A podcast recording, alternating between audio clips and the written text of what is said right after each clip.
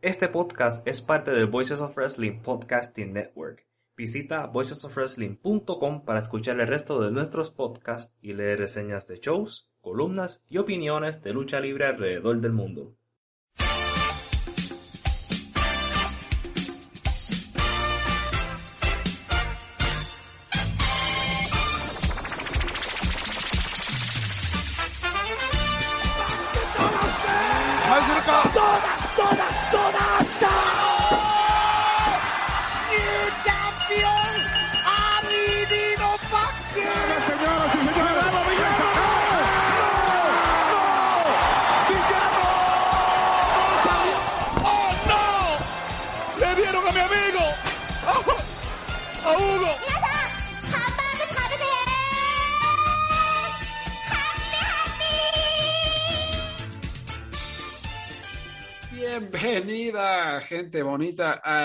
Podcast de Lucha Jovers. Ya estamos de vuelta justo a tiempo porque hay muchas, muchas noticias y previos que hacer y compañías que repasar. De hecho, en, en, este episodio vamos a hablar de las noticias sobre Cody Rhodes, vamos a hablar sobre Máscara Dorada, vamos a recomendarles varias luchas del circuito independiente, vamos a hacer un repaso por todo lo que ha ocurrido en Dragon Gate en 2022, que ha sido fenomenal, o sea, de verdad, otra vez están las cosas on fire, súper entretenidas, súper fascinantes. También vamos a hablar de Tokyo Yoshi Pro Wrestling, que tuvieron un evento llamado Positive Chain, y un pequeño previo de Rey de Reyes que se va a llevar a cabo este sábado. Y para hacer todo esto, me acompaña el buen Abraham. Abraham Delgado, ¿cómo estás? Estoy muy bien, estoy un poco en shock por los sucesos ¿verdad? que han ocurrido recientemente en el mundo de la lucha libre. Hay veces que hay brincos de una empresa a otra que tú te quedas en shock, tú no sabes cómo reaccionar tú dices, yo sé que no te iba bien en ese lado, pero ¿por qué te vas al otro? ¿Tú, tú entiendes ese sentimiento? Y uno no sabe ni qué me ni qué decir.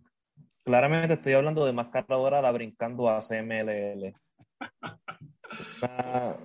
es una noticia que estoy seguro que va a estar en las bocas de todo al final de esta semana. Así que esperemos cómo te va, que su regreso le vaya bien. Le deseo lo mejor a Máscara Dorada. Tiene el mundo, al mundo de la lucha libre en conmoción la noticia, ¿no? Sí, está en la boca de todo el mundo. y escuché algo de Cody Rhodes, ¿qué fue lo que pasó? Es trending topic. No, lo de Cody como que fue y ya nadie lo está pelando. Ahorita lo, lo, importante es el trending topic número uno, máscara dorada. Eh, pero antes de, todo eso, como ya, ya se habrán dado cuenta, eh, tenemos un anuncio bonito, importante, ¿no? A partir de, prácticamente a partir de este episodio vamos a formar parte de el canal de la familia de podcast de Voices of Wrestling. ¿no? Que como ya saben, Abraham y yo pues, ahí escribimos, llevamos un buen rato, simplemente ahorita simplemente va, vamos a formar parte ya formalmente de toda su cadena de podcast, que tienen muchos programas muy, muy buenos, ¿no? Desde Music of the Mat, que es sobre eh, un análisis de, de, la música de la lucha libre, está por ahí este Super J Cass con, con, nuestros compas que le están este, sudando la gota gorda con New Japan, ya no saben ni qué hacer. No la están eh, pasando bien. Sí, no, no la están pasando bien. Hay mucho, mucho contenido, ¿no? Realmente sobre todo sobre casi casi todo lo que se quieran imaginar y nosotros vamos a hacer como el, el show en español, ¿no? Que vamos a, a, platicar lo de siempre, o sea, este show no va a cambiar en lo absoluto, va a ser lo mismo que ha sido en todos estos años, ¿no? Simplemente este movimiento nos va a ayudar a estar en una plataforma más choncha, que es Red Circle, y nos va a permitir tener un poquito más de alcance, pero va a ser exactamente lo mismo, ¿no? Es eh, el mismo show, yo voy a seguir hablando mal de lucha libre online, yo dándole rosas a Miro. Este es exactamente el mismo show. Así que no se preocupen sobre eso. Igualito. Um, también va a haber por ahí un, un botón de, de, donación para pues, si alguien ahí tiene, este, se, se fue al casino y, y, se volvió millonario y nos quiere donar algo, está bien. Eh, no, no, es obligatorio para nada, no, no, no importa si nos donan, pero si no lo apreciamos mucho. Eh, y pues ya, o sea, realmente va a ser lo mismo. Eh, todavía estamos como en transición, eh, tenemos que terminar como de pasar los feeds a, a la nueva plataforma, pero por lo pronto esto lo van a poder escuchar en iBox, en Spotify, en iTunes, como siempre, ¿no? Si hay algún cambio con respecto a dónde lo van a escuchar, ya, ya les, les diremos exactamente cómo, cuándo y dónde. Pero por lo pronto pueden escucharlo en, donde siempre. Eh, ¿Qué más? ¿Algo más que me haga falta, Abraham? No, creo que es todo, ¿no? No, creo que ya por lo menos son las noticias nuevas del show. Hasta ahí llegamos eso es el mismo show, simplemente vamos a tener más alcance en este, en este momento. Algo que faltó, van a estar todos los shows también ya siempre en, en YouTube, ¿no? En el YouTube de Voices of Wrestling eh, van a poder escuchar el show ahí, porque sé que mucha gente también me, me pedía subirlo a YouTube y eso yo personalmente eh, me costaba mucho trabajo, es, consume mucho tiempo, ¿no? Estar haciendo el rende y, y, esperando a que se suba y si se sube te deja la compu prendida, eh, era de repente bastante complicado, ahora se va a automatizar el proceso y todos nuestros shows va a estar también YouTube. Entonces va a haber más opciones para escuchar el show y, y con más alcance. Entonces, repito, y el mismo contenido. Y pues ya, ahora sí, podemos comenzar a hablar de, con, de lo con que máscara nos, dorada. De máscara dorada. No, primero, o sea, vamos a dejar la, la, la, titular para ahorita, ¿no? Para ir, para ir marinando, porque sabemos que, que la gente está, que come ansias, entonces vamos a, a, hacer que se pongan más, más en nervios y vamos a comenzar con los de este tal Cody Rhodes, que hoy, justo hoy que estamos grabando, es día martes 15 de febrero, salió la impactante noticia de que abandona AEW, ¿no? Y obviamente cuando primero lees la noticia de que ya es un, ya es como un agente libre, que se salió, él y Brandy Rhodes, por supuesto, pues dices, nada, es un work, ¿no? Es una piña, es un storyline, algo están cocinando. Y no, o sea, por ahí un pajarito en el que eh, confiamos bastante, nos dijo inmediatamente que no es un work, ¿no? Que es real, ¿no? Después, una persona en la que no confió tanto, pero este llama Dave Mercer empezó a reportar que, que sí, que es todo real, que sí se salió y toda la cosa. Entonces, pues todo indica que sí es real, ¿no? Eh, digo, aquí lo primero que salta es que durante, desde el principio, como que siempre, desde que comenzó IW, siempre había como rumorcillos de uh -huh. que hay descontentos entre los ejecutivos, ¿no? Entre los John Box, Tony Khan, Kenny Omega, Cody, Brandy Rhodes, que hay por ahí algunos descontillos, pero pues nadie los pelaba mucho, ¿no? Y también ha hecho muy bien la chamba de, de hacerse ver como una familia donde todo es bonito y todos son unidos. Y claramente esos rumores pueden haber sido verdad. Antes de, de indagar sobre el futuro, o sea, hacia dónde va Cody Rhodes, si es que efectivamente se va, que todo indica que sí, vamos a decir, vamos a intentar sí. indagar por qué Abraham, por, por, qué crees que se haya ido, qué otras cosas, tú que ves semanalmente AEW, qué otras cosas pudieron haber influenciado, ¿no? Yo veo también mucho que ya, eh, ya el público como que le empieza a buchear, ya el público me parece no estar tan contento con Cody, pero yo también siempre, siempre que aparecía Cody siento que encumbraba a jóvenes o encumbraba a, a talentos que iban llegando, ¿no? Como Aleister Black o como Sammy Guevara, entonces o por ahí, porque también por ahí escuché, no, es que no se dejaba ganar, no sé qué, pero pues yo veía que siempre eh, no, ayudaba o sea, a otros talentos. Entonces, tú, tú, tú, tú que eres bien AEW, no te pides Dynamite, ¿cómo ves el asunto? ¿Qué, ¿Qué fue lo que sucedió? Yo creo que debe haber un tipo posiblemente de, de cruce creativo. Esa es mi teoría, yo por acá. Y la razón por qué pienso es, si te pones, cuando tú ves las historias de Cody en AEW, es como un mundo aparte. No sé si has notado eso. Su rivalidad sí. no se usa todo el tiempo con las otras. Cuando está con Aleister Black, Aleister Black como que se aleja del resto, del resto del roster y se enfoca en Cody, o Darby Allen, o Sammy Guevara. Imagínate, Sammy Guevara se olvidó que tiene un equipo cuando estaba en la rivalidad con Cody en, en el pasado mes. Este, que, y él obviamente tiene una visión de lucha libre bien diferente a la de los Bucks, bien diferente a la de Kenny Omega. Y, y quién sabe si, si los rumores del choque creativo puede ser que haya, ¿verdad? Lo haya empujado a salirse. Y, y es hasta interesante porque Brandy iba a luchar contra Paige Van Sant. Por lo menos ya estaban empezando a sembrar esas semillas para, para el pay-per-view hace dos semanas. Ellos han estado activamente en la televisión. Cody tuvo una lucha que tuvo cinco estrellas de, de, Dave Meltzer hace tres semanas atrás. Así que yo pienso que es un choque creativo y es un hombre que por lo suerte es que al él irse no está matando a la compañía. Es un, es un sí, es un, es un cantazo duro. Pero tenemos la suerte de que ellos ayudan a comprar un montón de gente, que es, podemos hacer la lista ahorita. Y también tienen a Punk, tienen a Danielson, todavía tienen a los otros ejecutivos, tienen a Moxley. Eh, duele que se vaya Cody, pero este, no, es, no es una señal de muerte. También, eh, sí, el público se la virado a Cody desde la rivalidad con Gogo. Este, diría que empezaron como que a virársele y ahora te diría que es una relación tipo Cena en WWE, ¿te acuerdas en el 2010? cuando la mitad de... Es ese tipo, es como que te odiamos porque estamos cansados de verte, pero no paramos de verte. Como quiera sacamos buenos números en los ratings. Este, gente estaba bien activa con sus luchas. Así que a pesar de que la bucharan, yo no sé, al menos que él tuviera, qué sé yo, ¿verdad? Fuera débil de cuero, no creo que eso haya, no creo que haya sido.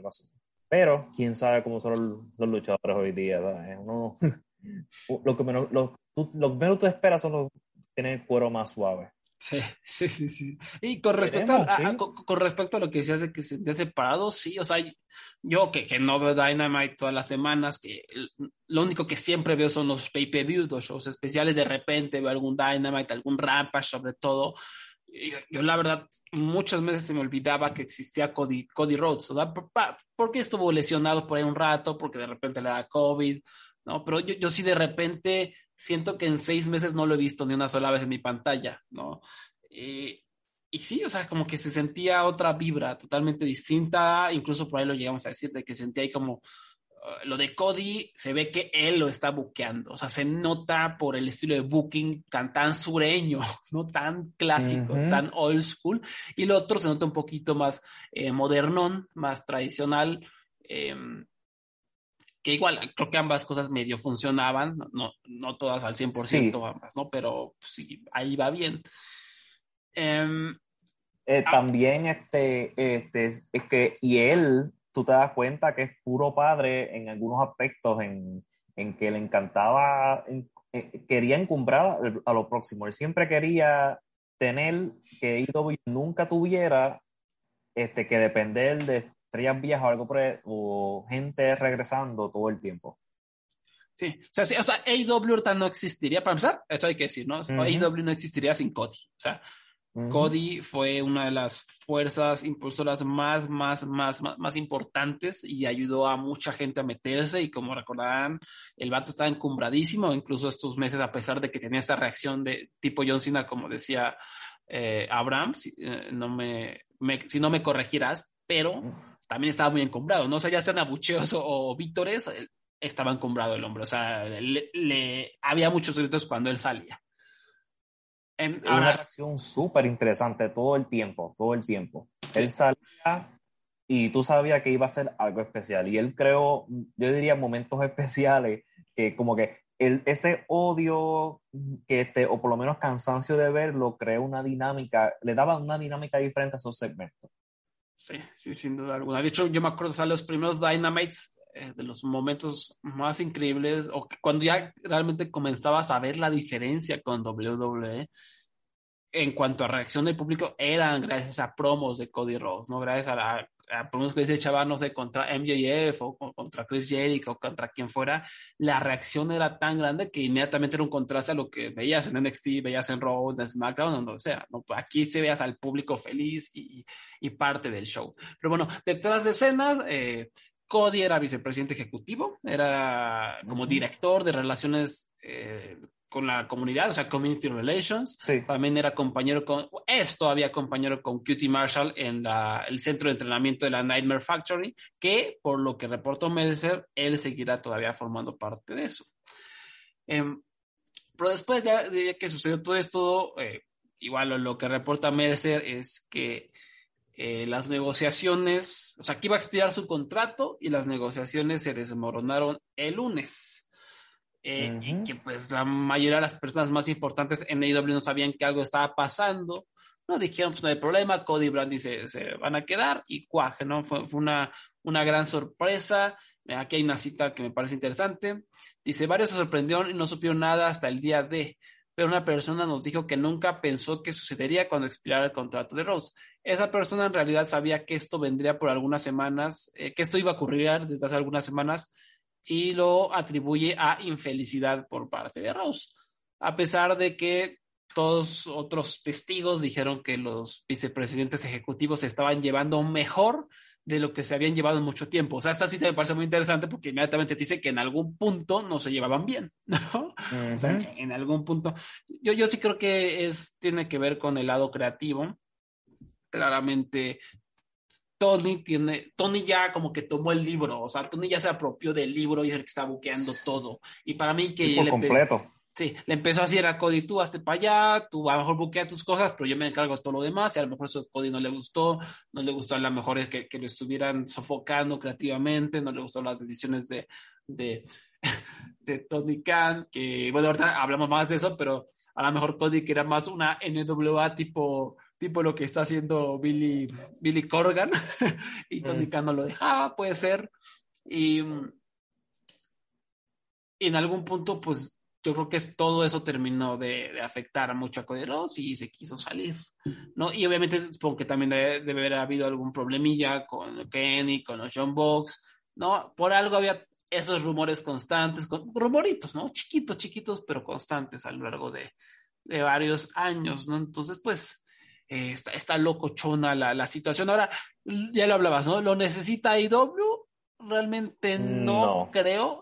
Eh, o sea, como dices, no va a ser la muerte. O sea, no, no es que esto signifique que adiós y doble algo así. Ya tenemos, como decías, a Cien Pong, a Brian Danielson, ya están encumbradísimos MJF, Hangman Page, para allá va John Boy. Eh, Darby Allen. Darby Allen, acaba de llegar Keith Lee, eh, más toda la gente que quieran contratar. Está Adam Cole, por supuesto, que va a ser una de las grandes estrellas de la lucha americana en los próximos cinco años, por lo menos, por lo menos. Entonces, pues realmente así que ellas lo necesitan, ¿no? Yo, yo creo que sin duda alguna eh, es un plus, a tener ahí a Cody Rose es un plus por lo que platicamos, por las reacciones.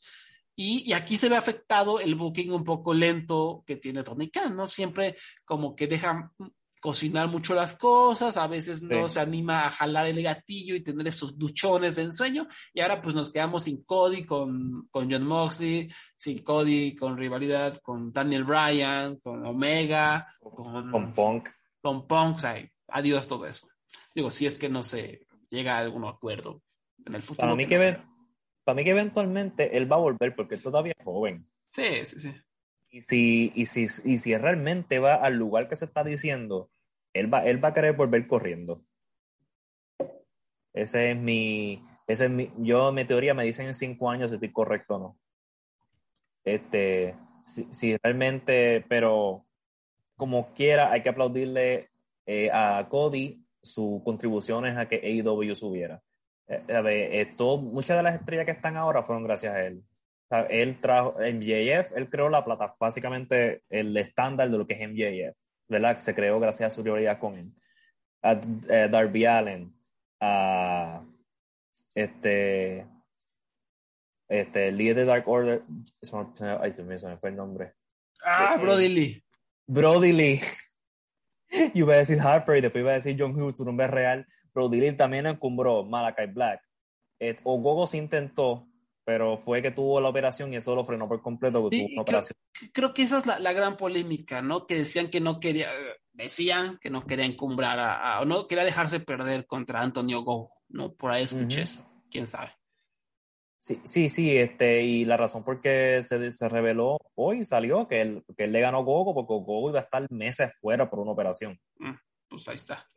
Sí, este, y eh, gracias a él, este, Eddie Kingston tuvo trabajo, Ricky Starks, solo con luchar con él. Él estableció también la primera gran rivalidad por la correa contra Chris Jericho. Y él dijo, no vuelva a luchar por esa correa si pierde. Estableció la correa de TNT. Muchos de los estándares y de lo que, ¿verdad? Lo, que llaman los pilares de AEW fueron creados gracias a las contribuciones de Cody Rhodes. Este, así que al mismo tiempo, al él ayudar a esta gente irse, no dejó estancada la compañía tampoco él ayudó, ¿verdad? A que por lo menos todavía se queden navegando en buenas, buenas aguas. Ahora, ¿a dónde va? ¿No? Claramente las especulaciones fuertes son que se va a WWE, porque ¿quién más le va a querer pagar un contratote así? ¿no? Obviamente no se va a ir a Dragon Gate a formar parte de Seabrats, ¿no? Se, se, va a ir a, a, WWE. ¿Y no, él no no va para AAA? Puede ser, puede ser, ¿no? Ya, ya nos decían por ahí en Twitter, ¿no? La, la Legión Extranjera, como 40.0, no sé en, en, qué versión vayan, ¿no? Con Killer Cross, el buen Cody uh. Rhodes, Johnny Mundo, por supuesto, por ahí va a andar. ¿Quién más? ¿Quién más te gusta que esté por ahí en la Legión Extranjera?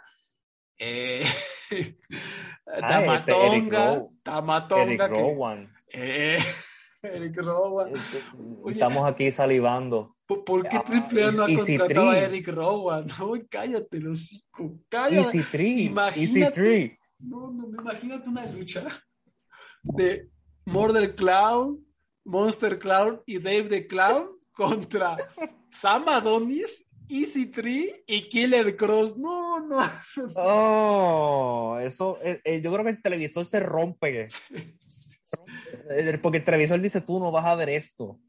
Nosotros vamos a hablar de esa lucha y van a explotar audífonos en los oídos de la persona. No, no, no.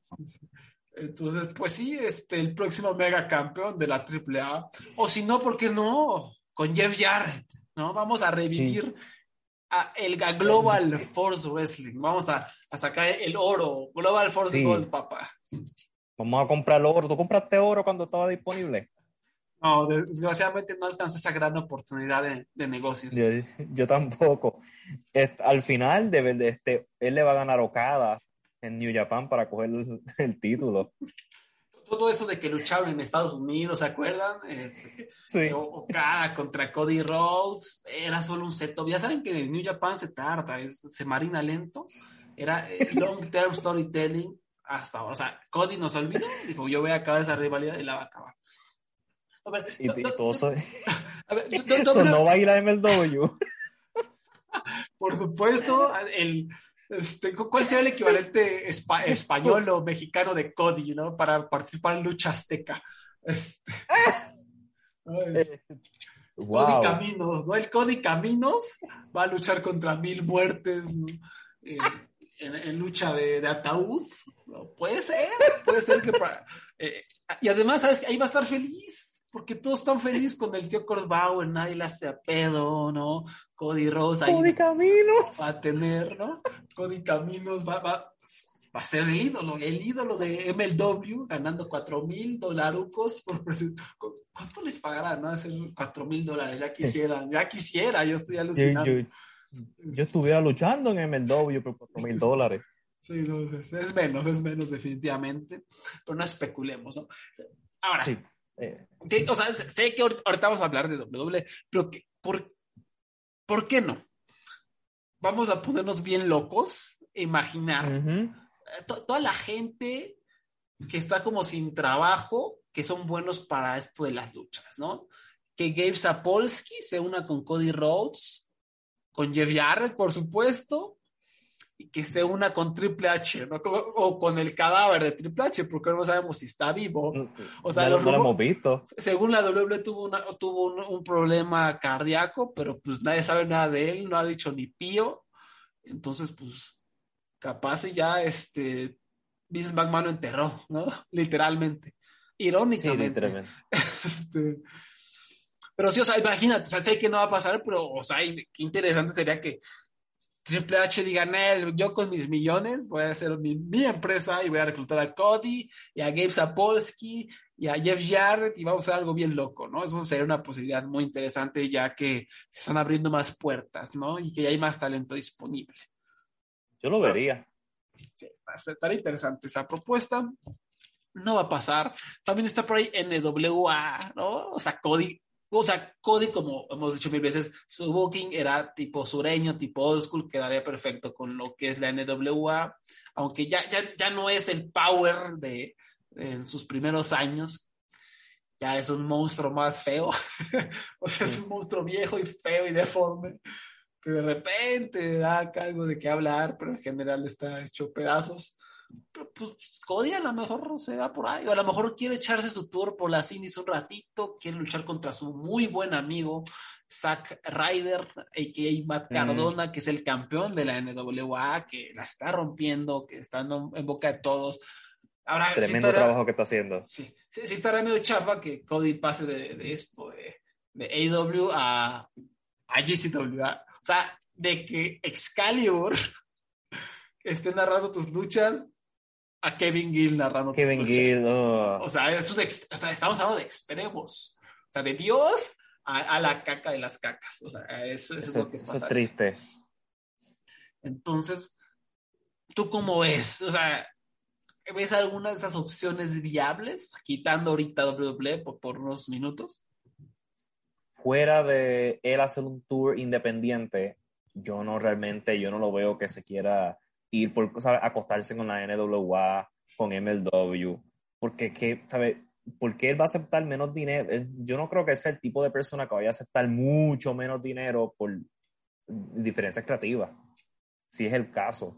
Y no es él solo, es él y la esposa. Y solamente hay una empresa que puede ofrecerle dinero que, que él, ¿verdad? Para su estilo de vida y que puede tener. Y sabemos cuál es. Efectivamente, y ese es All Japan Pro Wrestling.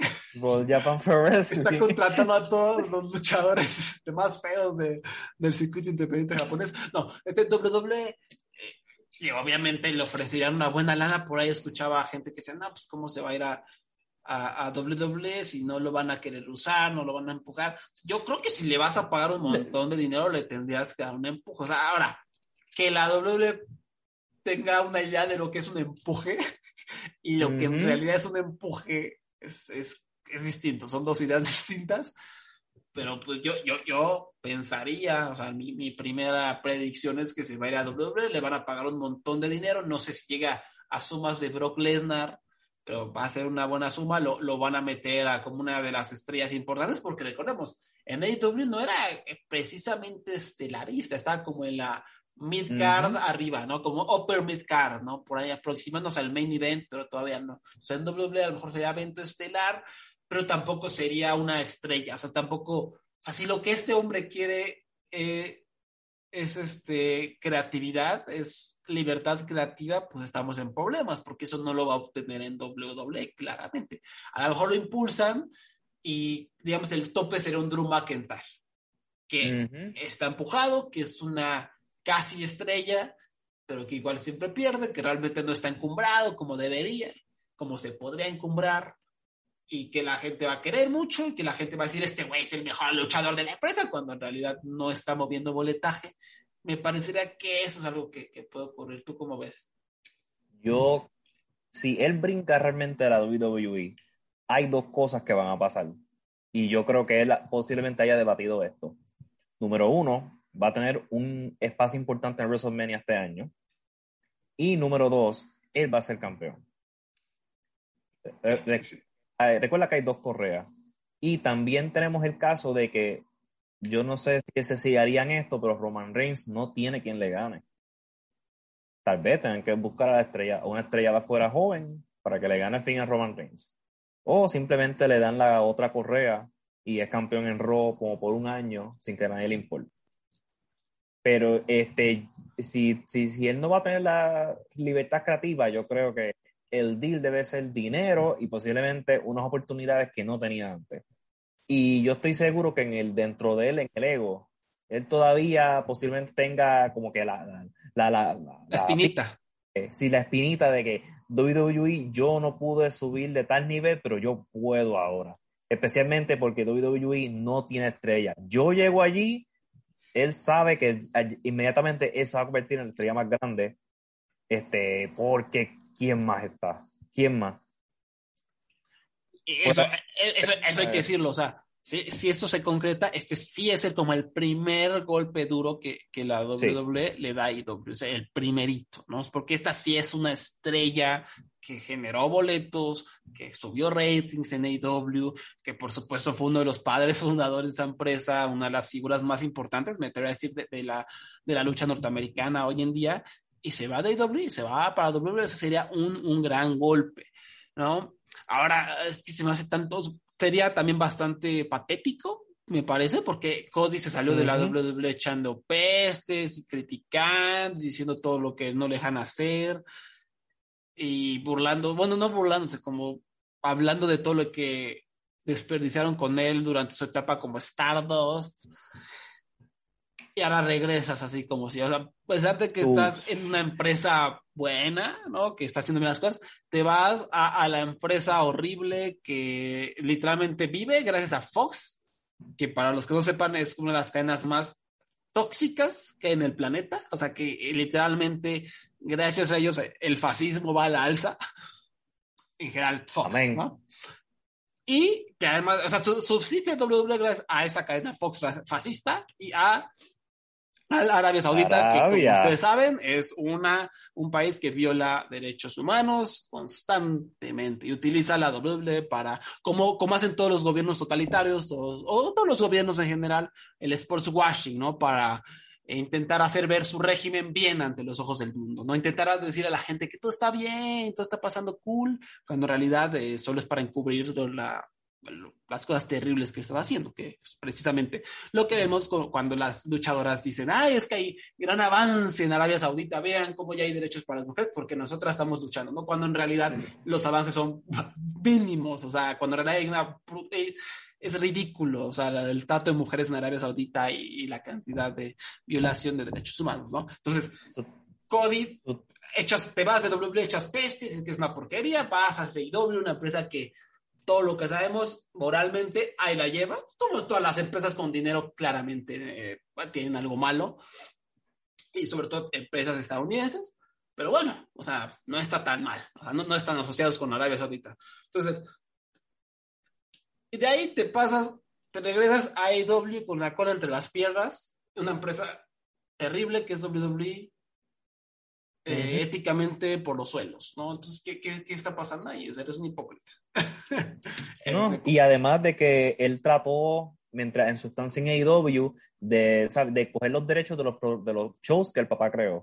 Que si Patch at the Beach, este, el nombre de War Games. Él luchó por su propio nombre contra la empresa y ahora va para allá, así que espero que es- ese contrato, que tenga un buen abogado si de verdad firmó con ellos para querer, para recibir lo que quiere. Sí, o sea, si él cree que va a tener libertad creativa, como decía, pues eh, está muy equivocado. Nos reímos. ¿no? O sea, no Y sé, después ¿no? nos reímos. Sí. Ah, también está el factor Brandy Rhodes, ¿no? Que eh, aquí hay otra cita de- del eh, Wrestling Observer, dice, en cuanto a la historia detrás de la historia, bla, bla, bla, no se sabía si Brandy entraría y lucharía, pero estaba claro que ella quería regresar como luchadora, ¿no? Y dejó en claro que después de dar a luz, ella quería regresar al cuadrilátero.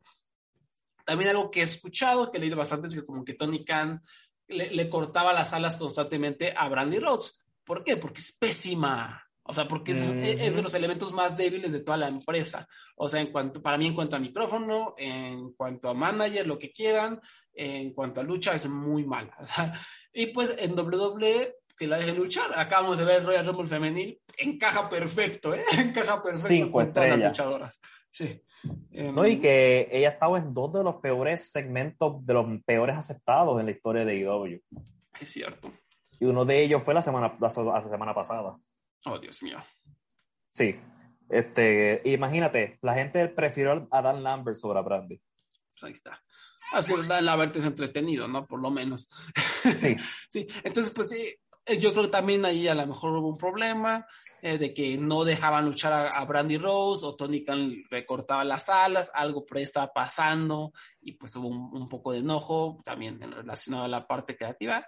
Ya veremos. Otra explicación podría ser que el vato simplemente dijo, pues ya, tengo una hija o un hijo, no sé qué sea, eh, tenemos millones, pues ya mejor me retiro o me la empiezo a llevar más leve, a lo mejor un día regreso, a lo mejor me tomo libre un rato para calmarme, para descansar y pues ya, ¿no? También puede ser, o sea, un hijo te cambia la vida y él acaba de tener un hijo o una hija, entonces, Sí. pues mejor, ¿no? Puede ¿O quieres ser, o quieres ser actor?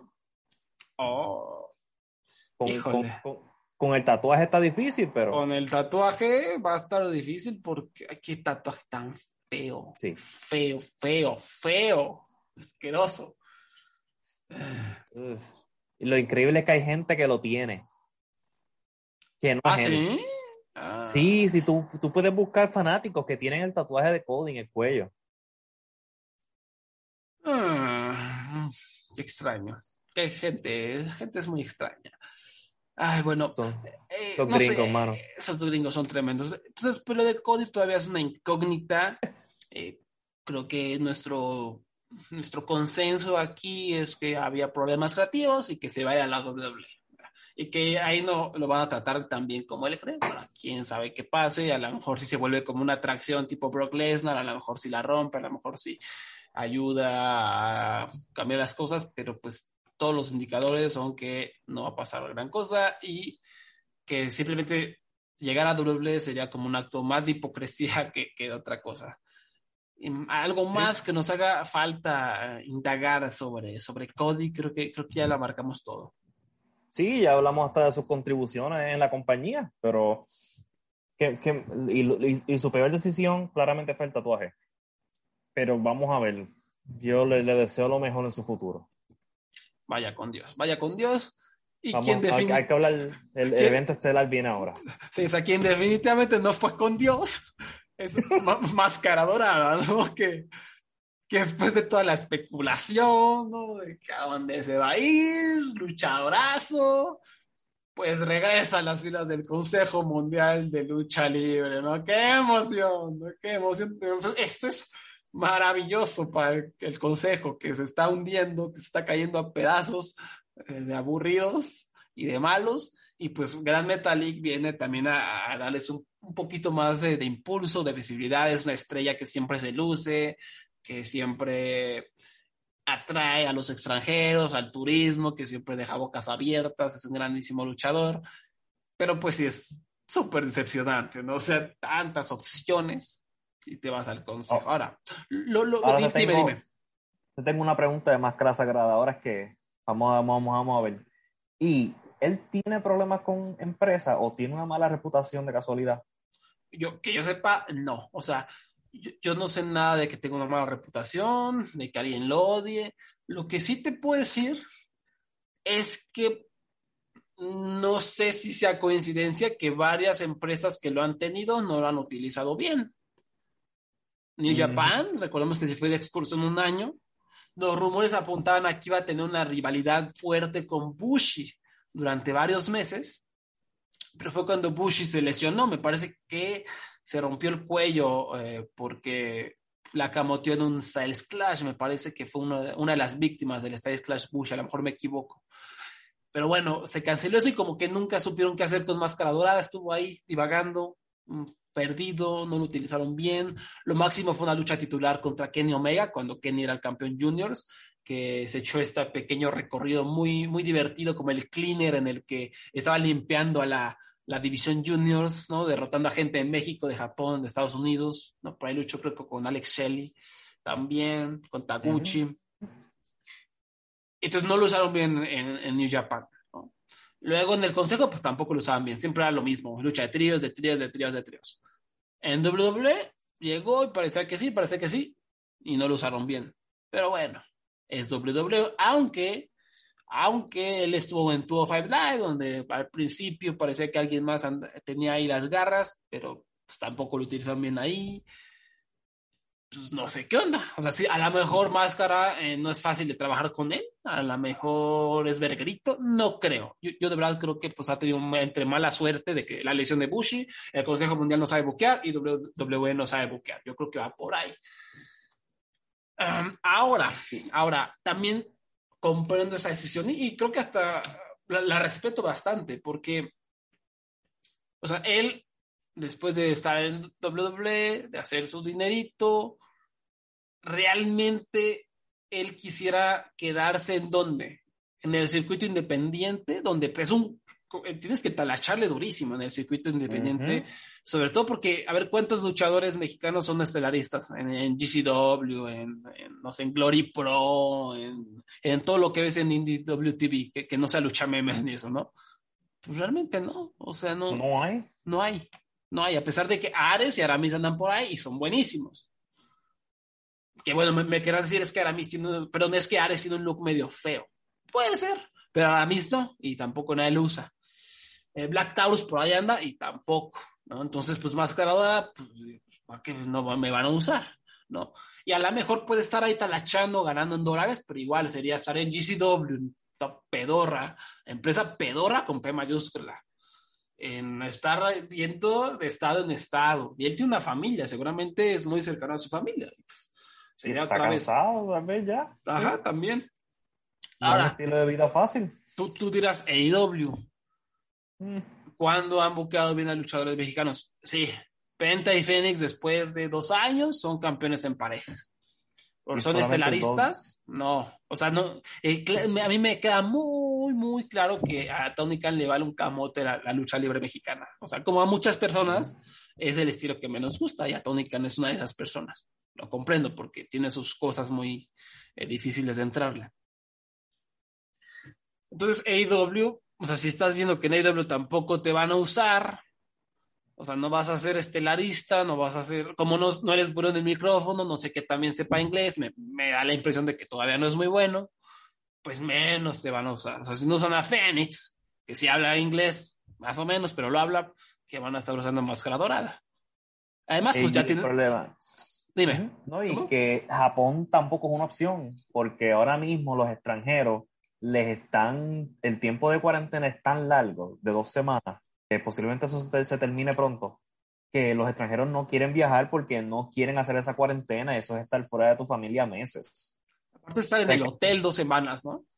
Sí, esta vez, es, y se han quejado los luchadores, por eso es que si ven New Japan o una, cualquiera, que una empresa que depende mucho de talento afuera, eh, en estos días eh, parece que tienen como cinco luchadores y es por eso, porque eh, los Osprey y Jay White no quieren viajar porque son dos semanas en un hotel este, el fantasma se, queja públicamente de esto, famosamente, ¿sabes? Porque él dice cosas absurdas como estoy encerrado en un avión, pero tengo que esperar cinco horas para que me envíe una persona de COVID para después mandarme al hotel dos semanas para yo poder luchar, qué sé yo, un tour de dos semanas. Y sí, eh, y este, eso elimina opciones también. Así que entiendo más que se haya ido con, la, con, la, con el consejo. Sí, ahora también es a triple A, ¿no? Pero pues si ya conoces a toda la gente del consejo, ya tienes tus conectes, ya tienes como más grado de comodidad, pues te vas al consejo, ¿no? O sea, en triple a lo mejor no conoces a nadie o no te llevas bien con alguien o te sientes más inseguro, no sabes cuáles son sus planes y seamos realistas, seguramente la triple A tampoco lo usaría, así que digas, ah, no, va a ser nuestro estelarista. para mí debería serlo porque es espectacular, es un luchadorazo, pero pues, quién sabe. Entonces, pues sí, o sea, lo, comprendo. O sea, si en Estados Unidos no te dan oportunidades, porque tienes que hablar inglés, ¿no? Porque no podemos quitarnos esa mentalidad tonta de la cabeza. Tenemos que hablar inglés. Esa es lucha gringa, es la lucha gringa y, no creo que cambie pronto. MLW es la única opción que parecería buena, pero pues a lo mejor pagan un cacahuate, no, no sé. Y pues como digo, o sea, es, consejo es cómoda, eh, tienes tus conectes y lo más importante yo creo para un luchador de su edad, con su familia, pues seguridad. Ahí estás un poquito más, más seguro. ¿Cuántos años él tiene ya? Ni, ni, idea, vamos a ver si, si el tío Wikipedia nos dice, porque la verdad no tengo ni la más remota idea, pero debe estar en, a finales de los años 30, a finales de los años 30, debutó en el 2006, o sea que no es tanto, nació en 1988, o sea que no está joven, más o menos joven, tiene 33, 34 años por ahí, ¿no? ¿Quieres saber qué, ¿Quieres saber qué, yo acabo de hacer? ¿Qué hiciste? me volvió a pasar, em, no sé qué me pasa con este hombre. En vez de buscar máscara dorada, busqué a máscara sagrada y yo veo que él tiene 62 años y yo te iba a decir, él se ve muy bien para 62 años. Entonces vi la máscara y yo dije, pero es que esa no es máscara dorada, esta es máscara sagrada. un desastre, un desastre. Y me pasa, ya, primero lo confundo con cinta de oro y ahora lo confundo con, con máscara sagrada. Un desastre. Pues a, ver, a, ver qué pasa con máscara, eh, que ojalá esté muy bien. Ojalá no. Por, ejemplo, también por ahí leí un artículo que decía que, que Dorada se, se quedó con la espina clavada de que nunca encabezó un evento de aniversario, una lucha de mm. apuestas importante. Entonces, pues a lo mejor también eso influyó. Yo creo que tiene más que ver con, la seguridad y ojalá le vaya bien y que, pero es, es, difícil emocionarse por cualquier cosa que tenga que ver con el Consejo Mundial de Lucha Libre por obvias razones, ¿no? Por lo menos ya sabemos que si algún día te toca ir a la Arena México para amigos que nunca han ido, acompañar a, turistas, lo que sea, pues ya sabes que ahí va a estar Dorada para, para hacerte pasar un buen rato, ¿no? Ojalá, ojalá le vaya bien, sobre todo porque me, queda claro que es un gran, gran luchador. Ahora, ¿qué te parece si platicamos, ¿no? Nos pasamos de lleno a Japón. No, primero yo les voy a echar una Biblia sobre todo lo que está ocurriendo en Dragon Gate y luego el tío Abraham les va a echar una Biblia sobre las recomendaciones del circuito independiente. Primero Dragon Gate, ¿qué ha pasado? O sea, tú has visto más o menos, ¿no? Es, es una locura bonita lo, lo, que está ocurriendo en Dragon sí. Gate. Sí, este, yo lo puedo resumir de la siguiente manera. Red ya no existe. Chun está loco y eliminó Red, ¿verdad? Y están creando nuevos, nuevas alianzas y nuevos grupos. Así es. ¿no? Realmente en estos dos meses, bueno, mes y medio que lleva el 2022, han habido tres eventos muy importantes, de los cuales dos yo recomendaría ampliamente ver. Uno que fue el 12 de enero, Open the New Year Gate en el Korakuen Hall, y el otro es Truth Gate, que también fue en el Korakuen Hall y fue el 4 de febrero. Ahora, comenzando con este evento del Koraken del 12 de enero, Open the New Year Gate. ¿En qué nos quedamos? O sea, ¿qué, ¿qué, ocurrió en el capítulo pasado, en Dragon Gate?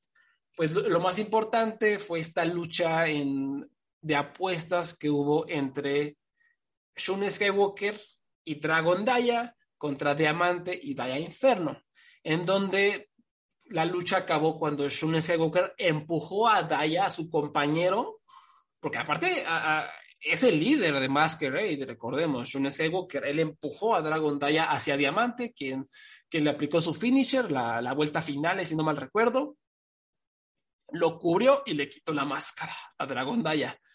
Y fue un gran shock, ¿no? O sea, alguien de la dinastía Dragón, no sé por qué recordemos, es último dragón, Dragon Kid y Dragon Daya. Dragon Daya es el descendiente de esa gran dinastía de, de dragones y perdió la máscara, ¿no? O sea, fue un shock enorme. A pesar de que la lucha fue bastante mala, como ya alguna vez la critiqué, pero esto dio pie a una historia muy, muy bien hecha y muy interesante en donde Shun Skywalker eh, comenzó un poco a perder la razón, ¿no? Él, eh, a pesar de que era líder de Masquerade, pues sus, sus compas le dijeron, oye, ¿qué pasó aquí? ¿Por qué hiciste esto? Y el vato, no, pues yo solo me de defendí mi máscara porque soy líder y yo tengo razón, o sea, yo no hice nada malo, o sea, yo, yo solo estaba ayudando a todos, ¿no? O sea, y empezó como esta, esta, este discurso verdaderamente desquiciado de que, eh, de que él hizo lo correcto y todos los demás están equivocados, ¿no? Entonces, esto comenzó a crear fricciones, fricciones, fricciones y más fricciones.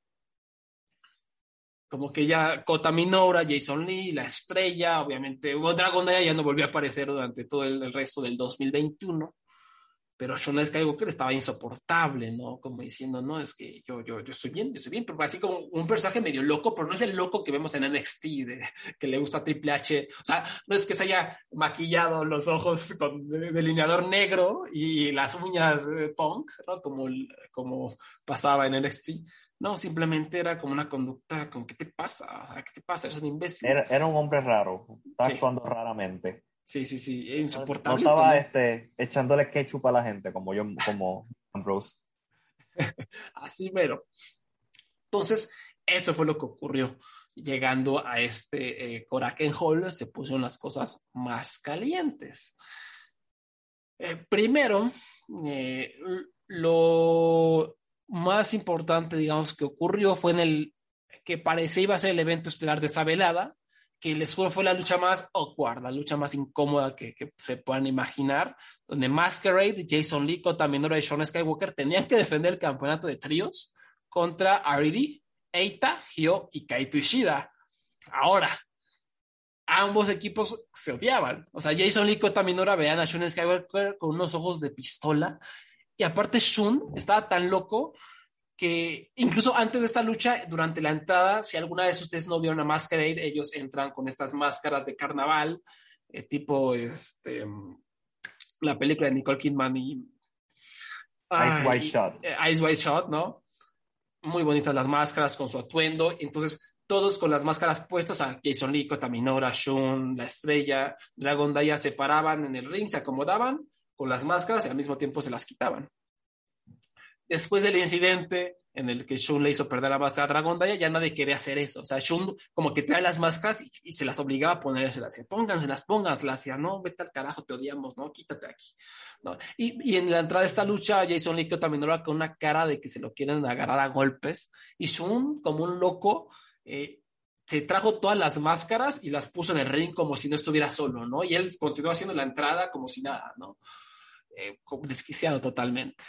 Y del otro lado, Eita, Hyo y Kaito Ishida, pues también traen un pique brutal, porque como que el resto de R.E.D. es Vikento, Hyo, eh, Diamante, que estaba de regreso en México, entonces no estuvo en ese show, Bibi Hulk, Kai, que como recordarán es el campeón mundial, el Open de Champion, todos como que traen pique con Eita, como que hasta su madre, y Eita también anda muy grosero, como que los hace a un lado, no los toma en cuenta, lo mismo estaba pasando con Kaito Ishida, hay un... entonces toda la lucha fue súper incómoda, porque eran dos equipos que se odian a sí mismos, pero tenían como que fingir que quieren luchar por este, este campeonato de, de tríos.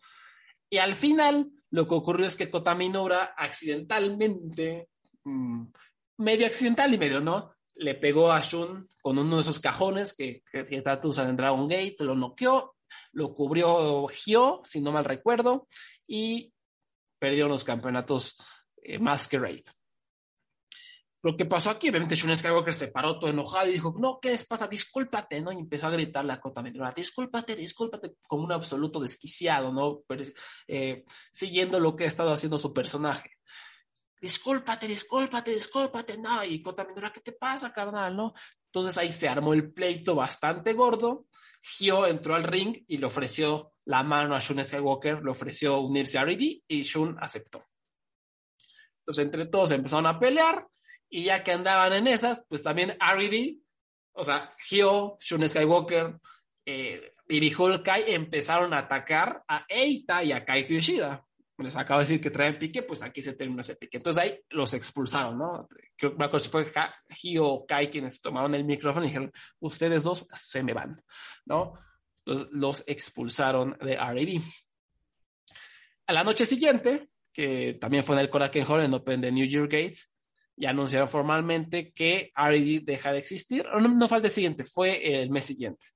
E, en Truth Gate, que R.A.D. deja de existir y ahora se llaman C-Brats, con Z, Z-Brats. Entonces, básicamente es lo mismo que R.A.D. menos Eita, menos Kaito Ishida, pero con Shun Skywalker. Y su atuendo es como rojo con amarillo, está bastante bonito. De hecho, a Shun Skywalker le queda espectacular el nuevo atuendo, se ve como un killer y la verdad es que ha hecho un gran trabajo como rudo. Pero antes de todo eso, no me adelanto, llegó el gerente general Río Saito y anunció que todavía no acababa la velada porque faltaba una lucha. Todas las luchas de esta velada fueron sorpresa, entonces la gente no sabía qué onda cuando, cuando se acababa el evento y dijo, no, Horta es Vikento, que es líder de y acaba de traicionar a Eita y todo, va a defender su campeonato del Open de Bravegate ante Dragon Daya, que era su regreso. O sea, era la primera vez que Dragon Daya aparecía desde perder la máscara y regresó todo alegre, trae como este personaje medio skater, no, no, no tanto Darby Allen, Simplemente parece un chavo que le acaban de regalar su patineta y anda todo feliz, ¿no? Entonces, y la verdad está bastante rostro, está rostro como para los, para tipo idol japonés, ¿no? Como para las morritas. Siento que, que va, va, a pegar este muchachón. Y pues esta lucha duró un minuto 30 segundos, literalmente fue eh, Dragon Daya entró hecho un loco, empezó a atacar a Svikento y cuando Svikento intentó hacer trampa con ellos sus amigos, llegó Daya Inferno, que ya se desenmascaró y es eh, Yuki Yoshioka, quien recordarán, estuvo de excursión también en México junto a Shun Skywalker eh, durante la pandemia, también un gran luchador. Entonces, ya que se quitó lo de Daya Inferno, dice, me voy a aliar contigo, Dragon Daya, y le ayudó a ganar este campeonato. Y fue un gran momento y toda la gente estaba muy feliz y fue una gran celebración. Entonces, fue, o sea, lo que pasó en estos últimos media hora de, Open de, New Year Gates fue tremendo. O sea, se desbandaron dos facciones, una nueva se creó, es Vikento perdió el campeonato, Dragon Daya regresó y formó una alianza. Y de hecho, al, día siguiente, en Open de New York Gate, Dragon Daya y Yuki Yoshioka retaron por los campeonatos en pareja a Gio y a Svikento y se los quitaron, ¿no? O sea, Svikento en cuestión de 24 horas perdió sus dos campeonatos, el de parejas y el Bravegate. Y al contrario, pues Dragon Day y Yuki Osaka súper encumbrados, que también Yuki Osaka trae un físico impresionante, está rostro, y, también parece que traen algo ahí muy interesante. Tienen, bastante química, repito, ya son campeones, entonces se vienen cosas buenas.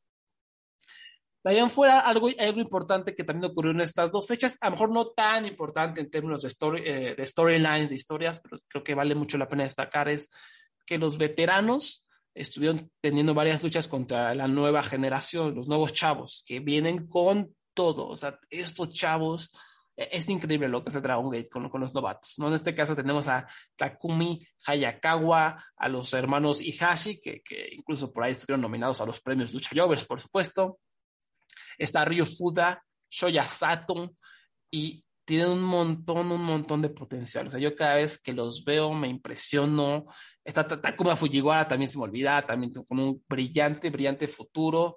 Y no solo, no es como New Japan, que están ahí los John en el calzón negro, no, aquí los pueden luchar y nunca ganan, ¿no? Nunca, nunca ganan, pero cada vez están más cerca y son aguerridos y demuestran mucho, mucho potencial. De hecho, mi lucha favorita del año, del año, fue en Open de New York Gate en el 12 de enero, que fue Don Fuji, Mochizuki, Shuji Kondo y Yasushi Kanda, o sea, los veteranos, a los abuelitos mamados, derrotando a los Young Boys, ¿no? a los Ihashi, a Shoya Sato y a Takumi Fujiwara. Y fue increíble la lucha porque durante los últimos cinco minutos, este Don Fuji se las vio negras, o sea, le estaban dando una verdadera paliza a Shoya Sato en especial, este, este jovencito, estuvo a punto de hacerlo rendir varias, varias veces y el público fue esas veces que ya como que se les olvida que no pueden gritar y empiezan a gritar y estuvo increíble como la atmósfera y el drama que se generó porque eh, parecía que se iba a rendir y llegaba Mochizuki a salvarlo, ¿no? Y, y ahora sí Fuji se va a recuperar y no, el morrito otra vez se lo agarraba golpes y le ponía una llave de rendición hasta que Don Fuji logró escaparse con un eh, Gedo Clutch, que es algo que él rara vez usa. Es como ya el arma de, de, última instancia, ya cuando está desesperado, pues la tuvo que utilizar para salvarse y ganar la contienda para su equipo. Pero, pues esto ha continuado, ¿no? O sea, Don Fuji tuvo una lucha mano a mano en febrero con Shoya Sat, donde obviamente le ganó, procedieron una, una, una paliza entre los dos. Y de hecho, al final estuvo muy gracioso porque, pues, eh, Don Fuji derrotó a Shoya Sato en cinco minutos y pues reconoció el talento de Shoya y le ofreció ser su compañero de equipo. Dijo, vamos a ser equipo, carnalito. Y le ofreció la mano y Shoya Sato dijo, ni madres.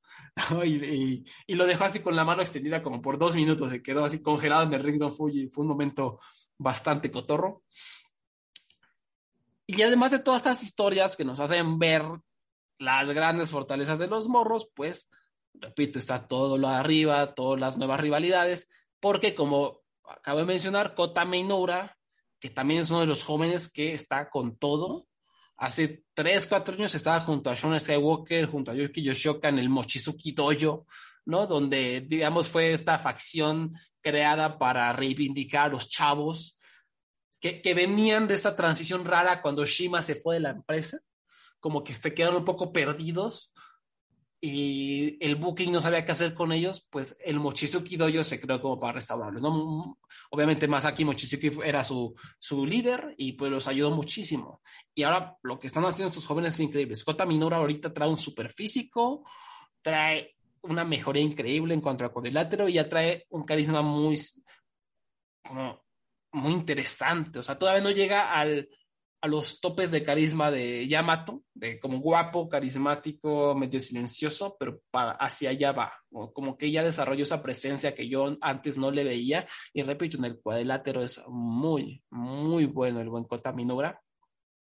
Y pues este vato pues se quedó sin facción, porque como repito, pues Sean Skywalker se volvió loco, entonces Naruki Doi durante los últimos el mes y medio ha estado intentando reclutarlo a su nueva facción, dice, no, pues es que quiero, o sea, mi objetivo es recuperar ese, como decía, 80 o 90% de, de audiencias femeninas, porque para los que no sepan, Dragon Gate siempre ha sido una, la empresa de lucha en todo el mundo más querida por mujeres, o sea, es la más popular entre mujeres ahí.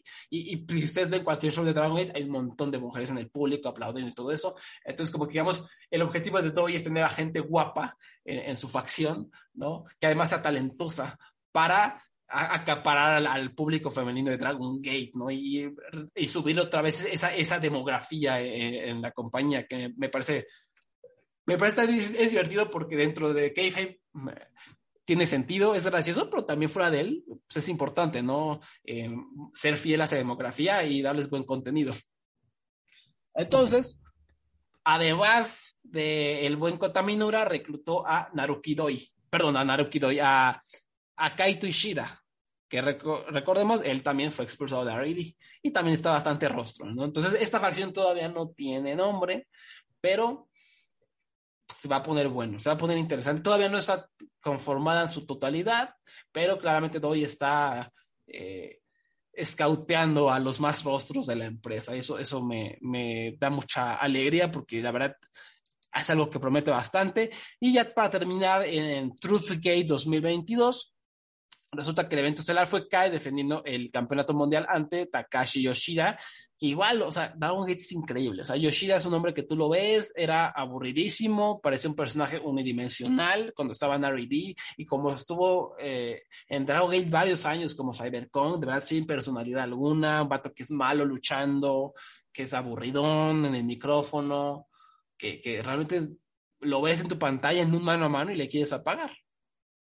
Pero en el 2021, después de que fue expulsado de R&D, adquirió este nuevo gimmick, ese personaje de ser como influencer de YouTube, no tanto como influencer, como estrella de las redes sociales, donde es muy carismático y hace videitos, y dice que está con la novia, pero la novia nunca aparece en sus videos, y todo eso ha gustado mucho del público japonés, entonces se encumbró Yoshida orgánicamente con ayuda de eso, y ha tenido varias historias importantes en los últimos meses, y aquí lo que estuvo también chistoso es que después de perder la lucha fue cuando Naruki Doi salió para reclutar formalmente a Kota Minoura y reclutar formalmente a Kaito Ishida. Y Takashi Yoshida, que si lo han visto está bastante feito, agarra y está todo emocionado en el cuadrilátero. No, pues ya estoy listo para unirme a tu facción, doy, ¿no? Yo ya, yo soy todo un macho. Literalmente uso la palabra macho, ¿no? Yo soy un macho y encajo perfectamente en lo que quieres buscar de la demografía de las mujeres, ¿no? Y Naruki eh, no, chavo, no, gracias, vete para allá, ¿no? Mejor me recluta a Kaito Ishida, ¿no? También fue un momento muy divertido que el público estaba muy, muy feliz. Y, y creo que eso fue todo, ¿no? Entonces, realmente hay una nueva facción en Sea-Brats, que es eh, los ex-R.E.D. más Shun Skywalker. Eita está ahorita en una rivalidad extraña intentando vengarse de R.E.D. y le está ayudando Josuke Santa María, que es una persona con la que tiene mucha, mucha historia de, hace años. Eh, está todo lo de los chavos encumbrándose, luchando de manera increíble. Y por supuesto, está la nueva facción de Doi, que yo estoy fascinado con eso. Entonces, está muy divertido Dragon Gate las luchas han sido muy buenas, los eventos se pasan como agua en general. De repente hay tu último dragón haciendo sus payasadas, pero la verdad es una empresa con buen booking que está creando estrellas a un ritmo desenfrenado, de verdad es asombroso. Y no solo estrellas que es tipo MJF, que solo es bueno para el micrófono, no, son estrellas que son buenas en el cuadrilátero, que tienen presencia, y que realmente tienen un rumbo en la empresa totalmente definido, o bueno, medio definido, por lo menos se ve que la empresa sabe del futuro que tienen sus chavos, ¿no? Entonces, creo que todo bien, todo bien con Dragon Gate. Por ahí lo de Kai como campeón todavía no me termina de convencer porque no es el mejor luchador, pero en cuanto a trabajo de personaje, ahí, ahí la lleva, ¿no? De hecho, es muy divertido verlo ahí este, entrando, metiéndose con los fanáticos, dejándolo que, que, que, vean su campeonato y toda la cosa. Entonces, pues sí, hay un poco de todo. O sea, para los que gusten de historias bien hechas, no tan telenovelescas, más de anime, a lo mejor, pues Dragon Gate es la empresa. Y repito, cuando suena la, la, campana, fenomenal. O sea, están haciendo un gran, gran trabajo. O sea, Dragon Daya, Kota Minora, Yoshoka, Casey, Jackie Funky Kamei está eh, como siempre, siempre entrega buenas luchas. Incluso Yamato lo he visto tener mejores luchas últimamente que en sus últimos dos años. Eh, Shun Skywalker, repito, como rudo se ve muy, muy bien. O sea, lo, poquito que, le hemos visto, que han sido básicamente dos luchas, se ve muy, muy bien el muchacho. Y pues a ver, todavía está por ahí Jason Lee volando, a ver qué hacen con él. Big Boss Shimizu, en cuanto quieran, le pueden poner un, un cohete en la espalda y hacerlo campeón porque está encumbradísimo y personaje que le dan, personaje que, que convierte en oro. Entonces, eh, eh, todo bien con, con, Dragon Gate, una empresa segura, saludable, sigue siendo la, la número dos en Japón, sigue acaparando demografías de niños, de hombres, de mujeres, de una manera muy orgánica y muy bien balanceada y es una maravilla. O sea, Dragon Gate es una maravilla. Para los que piensen que Stardom es la empresa número dos del mundo, no están perdidísimos. Es Dragon Gate y va a ser por mucho tiempo por todo lo bueno que están haciendo. Y ahora sí, Abraham. La, pregunta es: tengo una pregunta Dragon Gate. ¿Tú crees que Doi me contrataría a mí para su equipo? No, chavo. Yo creo que no. Sí necesitas estar muy, muy rostro. Muy, muy, muy rostro. O sea, a lo mejor a un a un Ricky Martin, a lo mejor, ¿no? Un William Levy. No sé si sí, aplica. Eso es triste. yo, iba a decir, yo, te iba a decir que a ti te podrían contratar, pero ya vemos cómo estamos aquí las cosas. Sí, no, tampoco, tampoco. O sea, hay rostro, pero no tanto. O sea, Kota Minura está en un escalón muy arriba, muy arriba. Sí, son dioses. Nosotros, somos unos meros, meros mortales. Amo, amo el concepto de esa facción. Lo amo y además qué talento. O sea, ya saben que Doi es mi luchador favorito después de Mochizuki en Dragon Gate y que reclute a toda esta gente. Ah, reclutó a Kaito Ishida, que también es como mi tercer, cuarto luchador favorito de la empresa. Entonces, qué felicidad. Estoy, estoy harto feliz, harto feliz. Pero cuéntame, Abraham, ¿qué, luchas indie nos vienes a recomendar? Hay muchas joyitas. Tenemos por ahí el Psycho Loco haciendo las suyas. Psycho Loco, sí. Yo estuve la, la, pasada semana viendo lucha libre indie, porque pues eso es lo que uno hace cuando, cuando ve demasiada lucha libre este, en el show If, If I Die de GCW, sí, voy a recomendar algo de GCW. Sí, Kevin Hill, Kevin Gill está ahí, pero... Sí. Este, el gringo loco luchó contra Psycho Clown. Estoy seguro que, me imagino que en la cuenta de Twitter tú mencionaste que Psycho Clown se dio un luchón en los Estados Unidos. Y sí, él lo hizo. Este, mi única queja de la lucha es que GCW es el peor poniendo sonido, así que yo esperando la canción de Psycho Clown y, no, y casi no la escucho.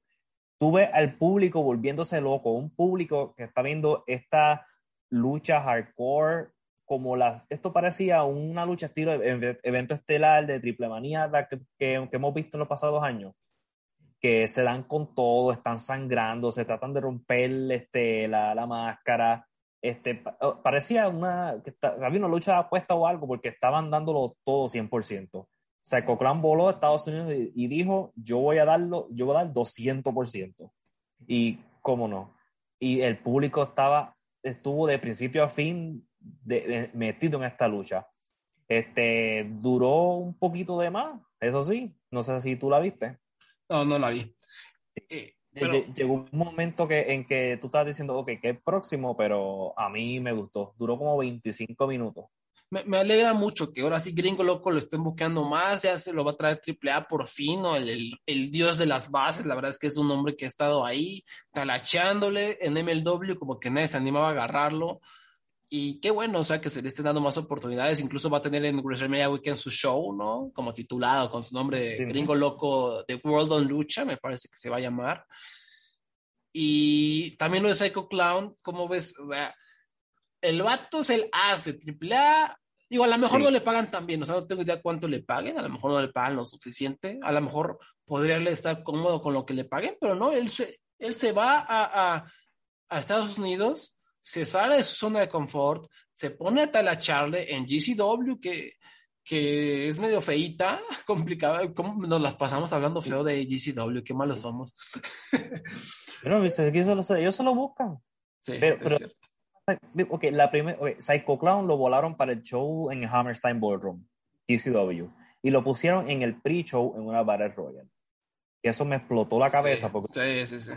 para ponerlo, y cuando, y cuando se eliminó, ni, no, ni se vio en cámara, ¿ok? So Psycho Clown fue allí a que lo tiraran por la cuerda. Así que por lo menos me gustó que por lo menos le dieron un enfoque y una lucha larga con Gringo Loco, que claramente nadie le, ellos dijeron vamos a hacer lo que nos dé la gana.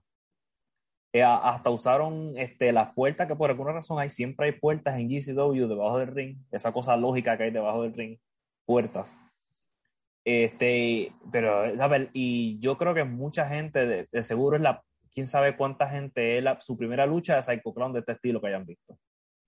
Exacto, exacto. Y creo que fue una, habrá sido una gran introducción para todas esas personas.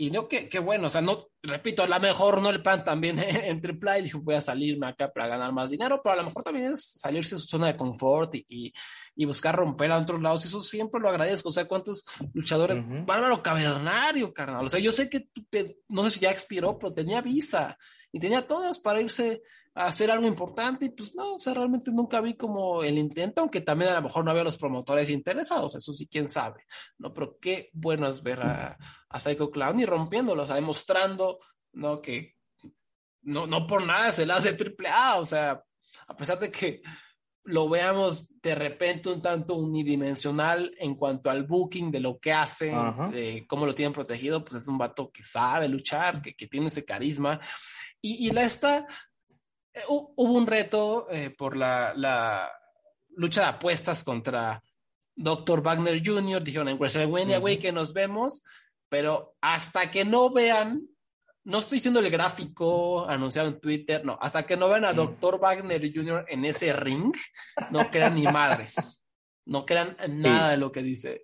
Yo, yo confío en que sí va a suceder. Yo creo que les van a pagar bien a los dos pero no, no, no, crean hasta no verlo con sus propios ojos, porque ya sabemos cómo son los luchadores mexicanos, en especial gente old school como, como el doctor Wagner. Entonces, pues esperemos se concrete, ¿verdad? Una palabra para describir la presencia de Psycho Clown. Es una estrella. Sí, sin duda. Pero, ya todos, todos aquí sabemos eso ya. Eso no, no, no, no hay que indagar mucho sobre eso. Bendito sea, bendito sea. A ver, ¿qué Ahora, yo, sé, yo, yo, sé, yo sé que a usted le gustan luchas gratis en YouTube, ¿verdad? Legalmente gratis. Por supuesto. Por supuesto, pues tenemos a Daniel García contra Alex Shelley de Beyond Wrestling. Que Beyond Wrestling es una lucha, ¿verdad? Este, que son basadas en Boston, en Massachusetts, perdona, del estado.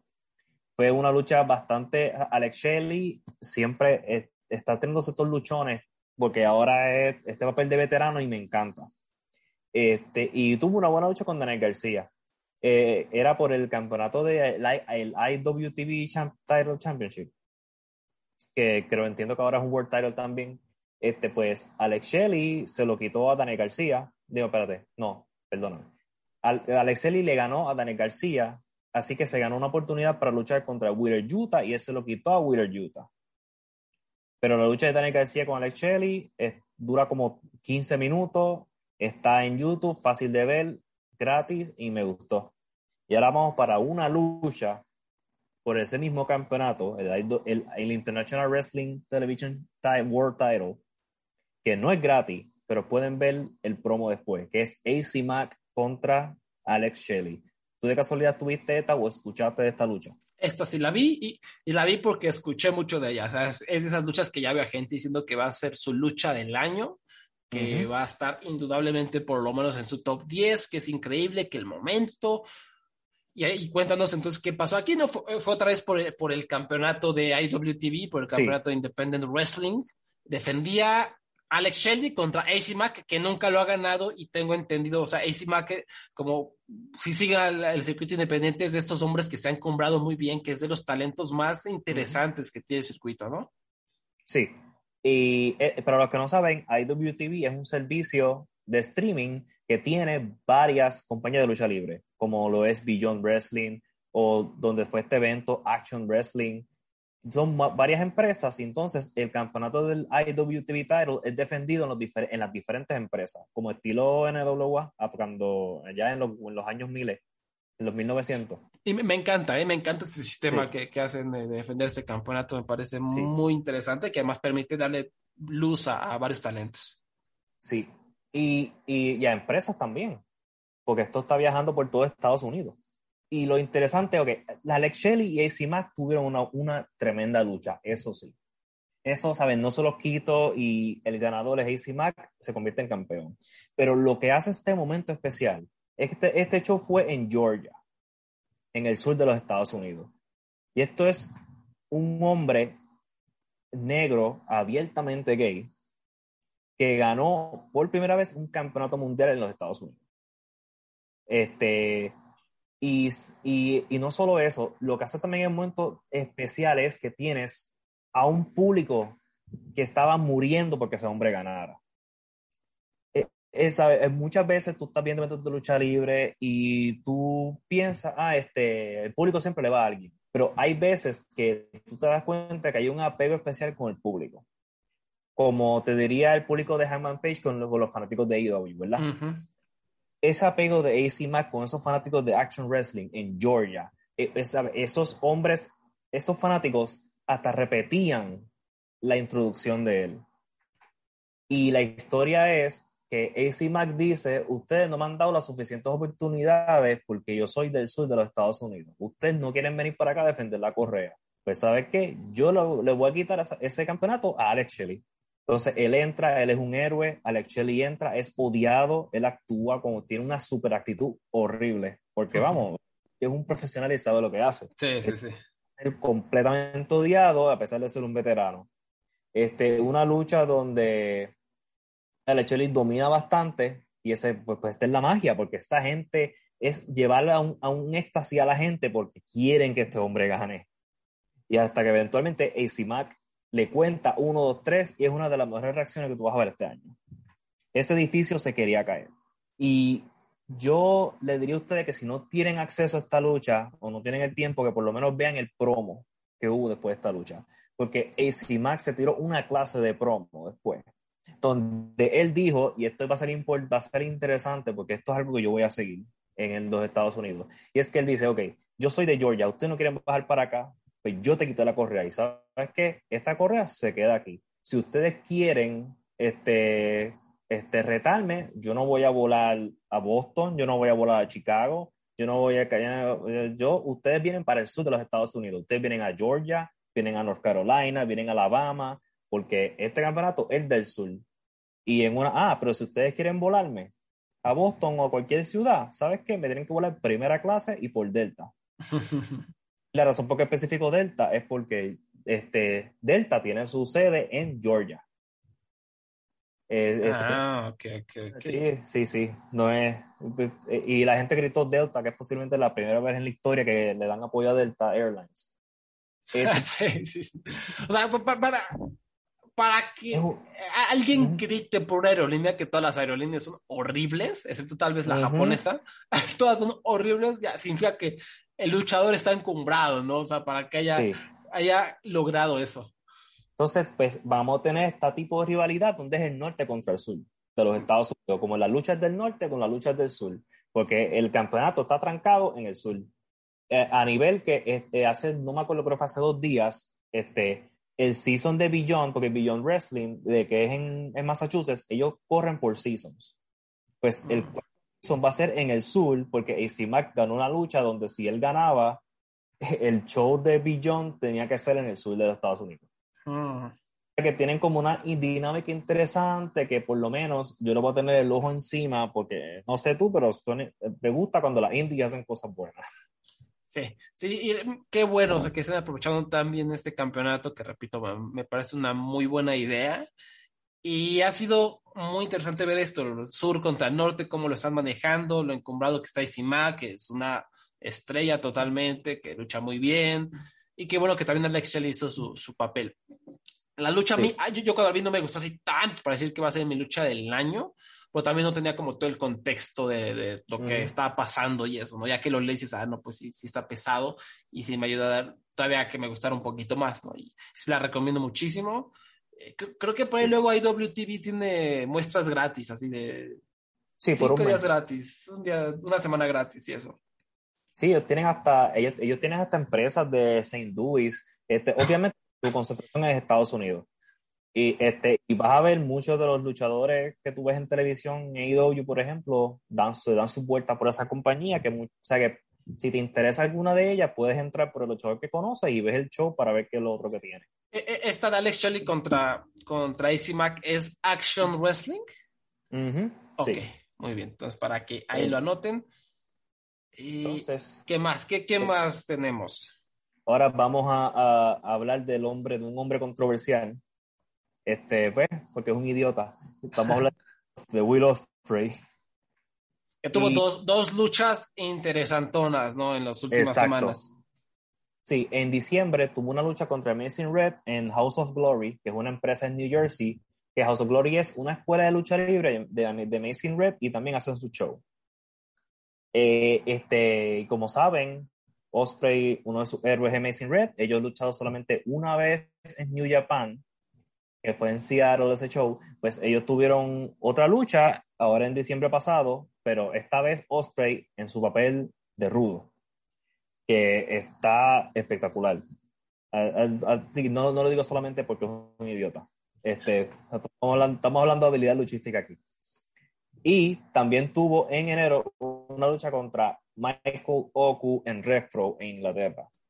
Ahora, yo quiero mezclar estas dos luchas este, porque son excelentes las dos. Yo, la de Osprey contra Oku dura 40 minutos y yo no lo sentí. Osprey contra Amazing Red dura unos 23 minutos. Yo tampoco lo sentí. Y el Osprey tira unas clases de, de, de, performances que están, sabe, que se demuestra, sabe cómo ha crecido como luchador. Especialmente el final de las dos luchas. El final de las dos luchas fue excelente, especialmente la lucha contra Osprey y Oku. No sé si puedo decir spoiler de ese, de ese final. Este, ¿tú tuviste la de Oku o no? No, la vi.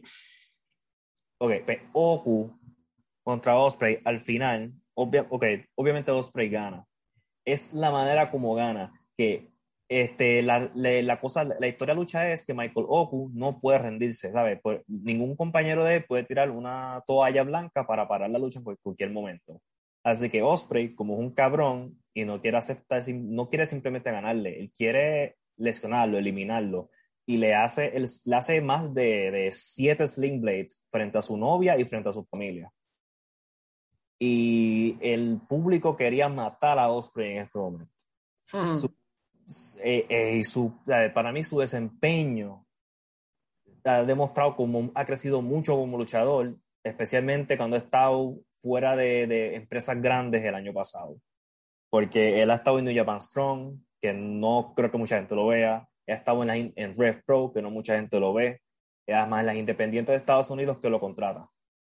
Eh, y por lo menos muy positivo el, el desempeño. Son dos luchas que yo recomiendo. La de Messi Red está gratis en YouTube y la de Osprey Roku está en el servicio de, streaming de Rev Pro. Y ahora, la última lucha.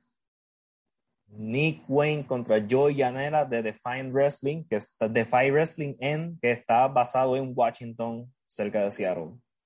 Eh, ¿Tú conoces la leyenda de Nick Wayne? No, no, ver, he, escuchado, ¿no? Como cosillas, pero realmente eh, casi no, nunca he visto luchas de este hombre o, si lo veo como que pues, no me llama la atención y, lo quito, lo adelanto. A ver, cuéntame. Te entiendo por completo porque Nick Wayne es un chico de 16 años.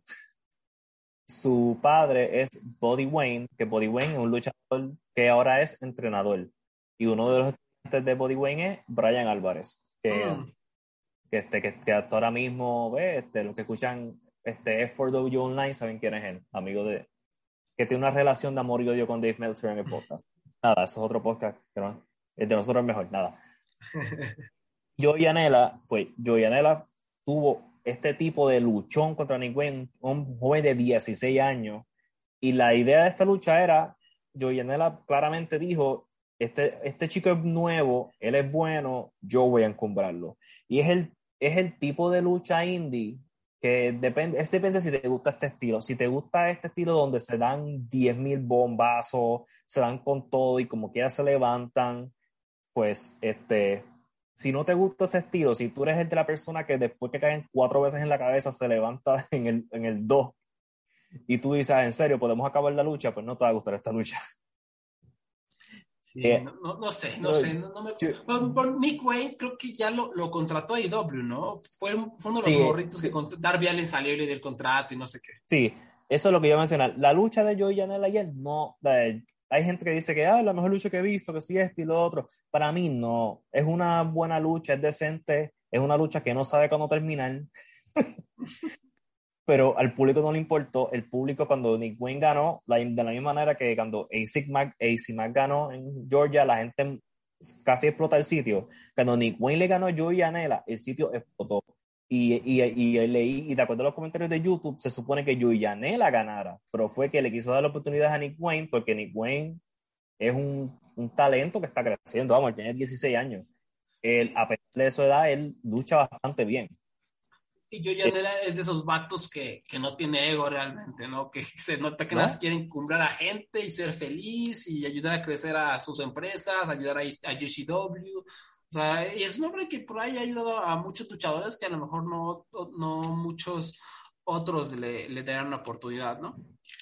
Sí, sí. ¿Y, ¿Y, quién va a dejarse, sabes? Le hubiera dado esta super oportunidad de ganar a Nick Wayne en una, en, en una super lucha larga donde Nick Wayne aguanta todo lo que le tira a Joey Janela.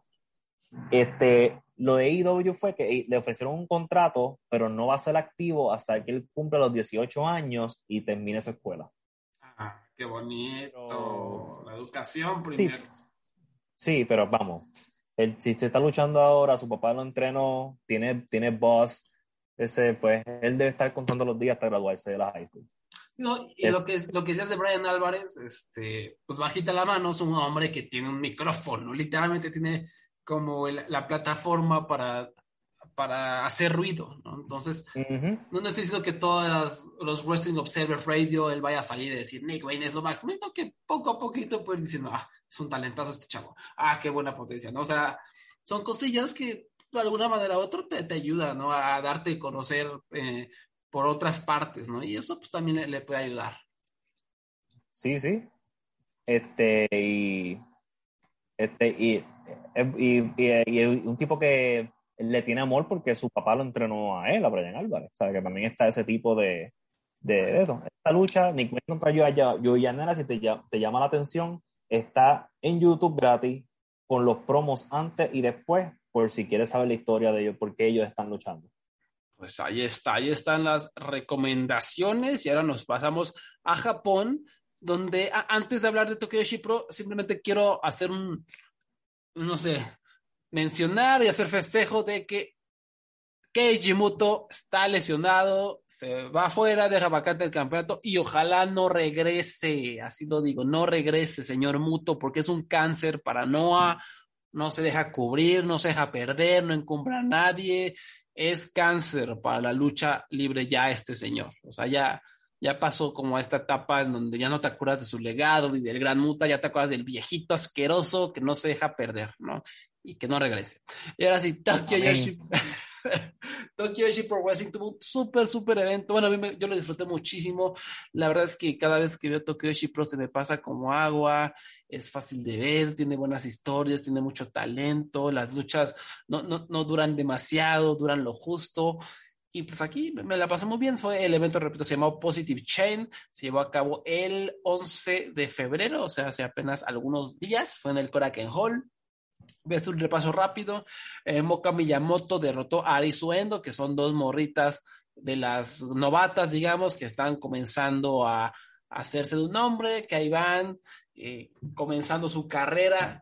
La verdad es que tienen mucho talento, todavía se ve que están medio verdes, que les hace falta un poquito como de posicionamiento, pero van bien, ¿no? Esta lucha fue como rápida, fue como feroz, Boca Miyamoto me gusta mucho, de repente saca unas movidas como de karate que, me llama mucho la atención, me encanta su vestimenta como entre moderna y tradicional, está, está, está muy interesante. Después, una lucha que no vi, que fue Permisao, Ram Kaicho y Mahiro Kiryu derrotando a Asuka, Haruna Neko y Kaya Toribami. Detesto a Haruna Neko, a mí me encantan los gatos, pero una luchadora que tiene unas garras de gato de peluche, no, no sé, no lo detesto. Y esto era comedia, entonces no lo vi. Después Yuki Arai derrotó a Susume. Susumi está haciendo cosas súper interesantes. También es una gran, gran luchadora que cada vez que la veo mejora. Y Yuki Arai, lo mismo, es una novata, digamos, que está siguiendo, digamos, los pasos un poco de Maquito y está subiendo como la espuma. De hecho, tras ganar esta lucha, esta Yuki Arai más adelante retó a Maquito por el campeonato internacional. Y es que ha, ido acumulando una serie, una seguidilla de resultados interesantes. Y esta lucha fue la lucha que tienen que ver de todas estas, que hubo varias buenas, pero esta estuvo impresionante. Yo fui con cuatro estrellas y un cuarto, hasta incluso le coqueteé con darle más, porque de verdad fue muy, muy buena, fue dramática. Al final el público ya estaba haciendo mucho ruido y, y, y, de verdad te hace ver el futuro y, y lo bien buqueado que, que está Tokyo Shipro. O sea, además de las historias, además de tener como un núcleo emocional muy palpable, tiene a todas estas jóvenes surgiendo, surgiendo, encumbrándose orgánicamente con las oportunidades y que luchan bien, o sea, no, se sienten forzadas, luchan bien. Y pues Yuki Arai para allá va, o sea, tiene carisma, tiene look y lucha muy, muy bien. Después tuvimos a Neo Bishiki-gun, Sakisama, ya saben, la, la, dueña de los, de los sueños del señor Abraham. Y, Correcto. Y Meisa y Michelle derrotaron a Raku y Pom Haruyuku en una lucha, eh, dos, tres, de repente medio pedorra. Fue una lucha de comedia, me están ahí jugando con la campana y con la rosa de Sakisama y. Al final estuvo interesante. La verdad es que Sakisama tiene una super presencia. De repente se echó así unas poses que, que parece que va a explotar el ring. Y, y Mason Mitchell es una bola de energía, corre por todos lados, lucha muy bien, también le sabe la comedia. Es una lucha que así recomendaría estrictamente, pero es, divertido, un, para pasársela viendo un ratito. Después se anunció que para la cartelera que van a hacer en Sumo Hall, Tokyo Pro, que va a ser una, una, cartelera muy, muy importante, Hikari Noa, una gran luchadora, va a enfrentar a Hikaru Shida, ¿no? Mano a mano. Entonces, buenísima, ¿no? Una una adquisición, digamos así, no por contrato, sino simplemente para esta lucha, muy buena por parte de Tokyo Chipro para estar ahí en, el Sumo Hall. Em, y que además, sin duda alguna, va a ayudar a, a, atraer más ojos occidentales al evento, ¿no? Porque Hikaru Shida ya tiene mucha, mucha fanaticada acá. Shoko Nakajima y las Magical Sugar Rabbits derrotaron a Miyu Yamashita, Nao Kakuta y Marika Kobashi.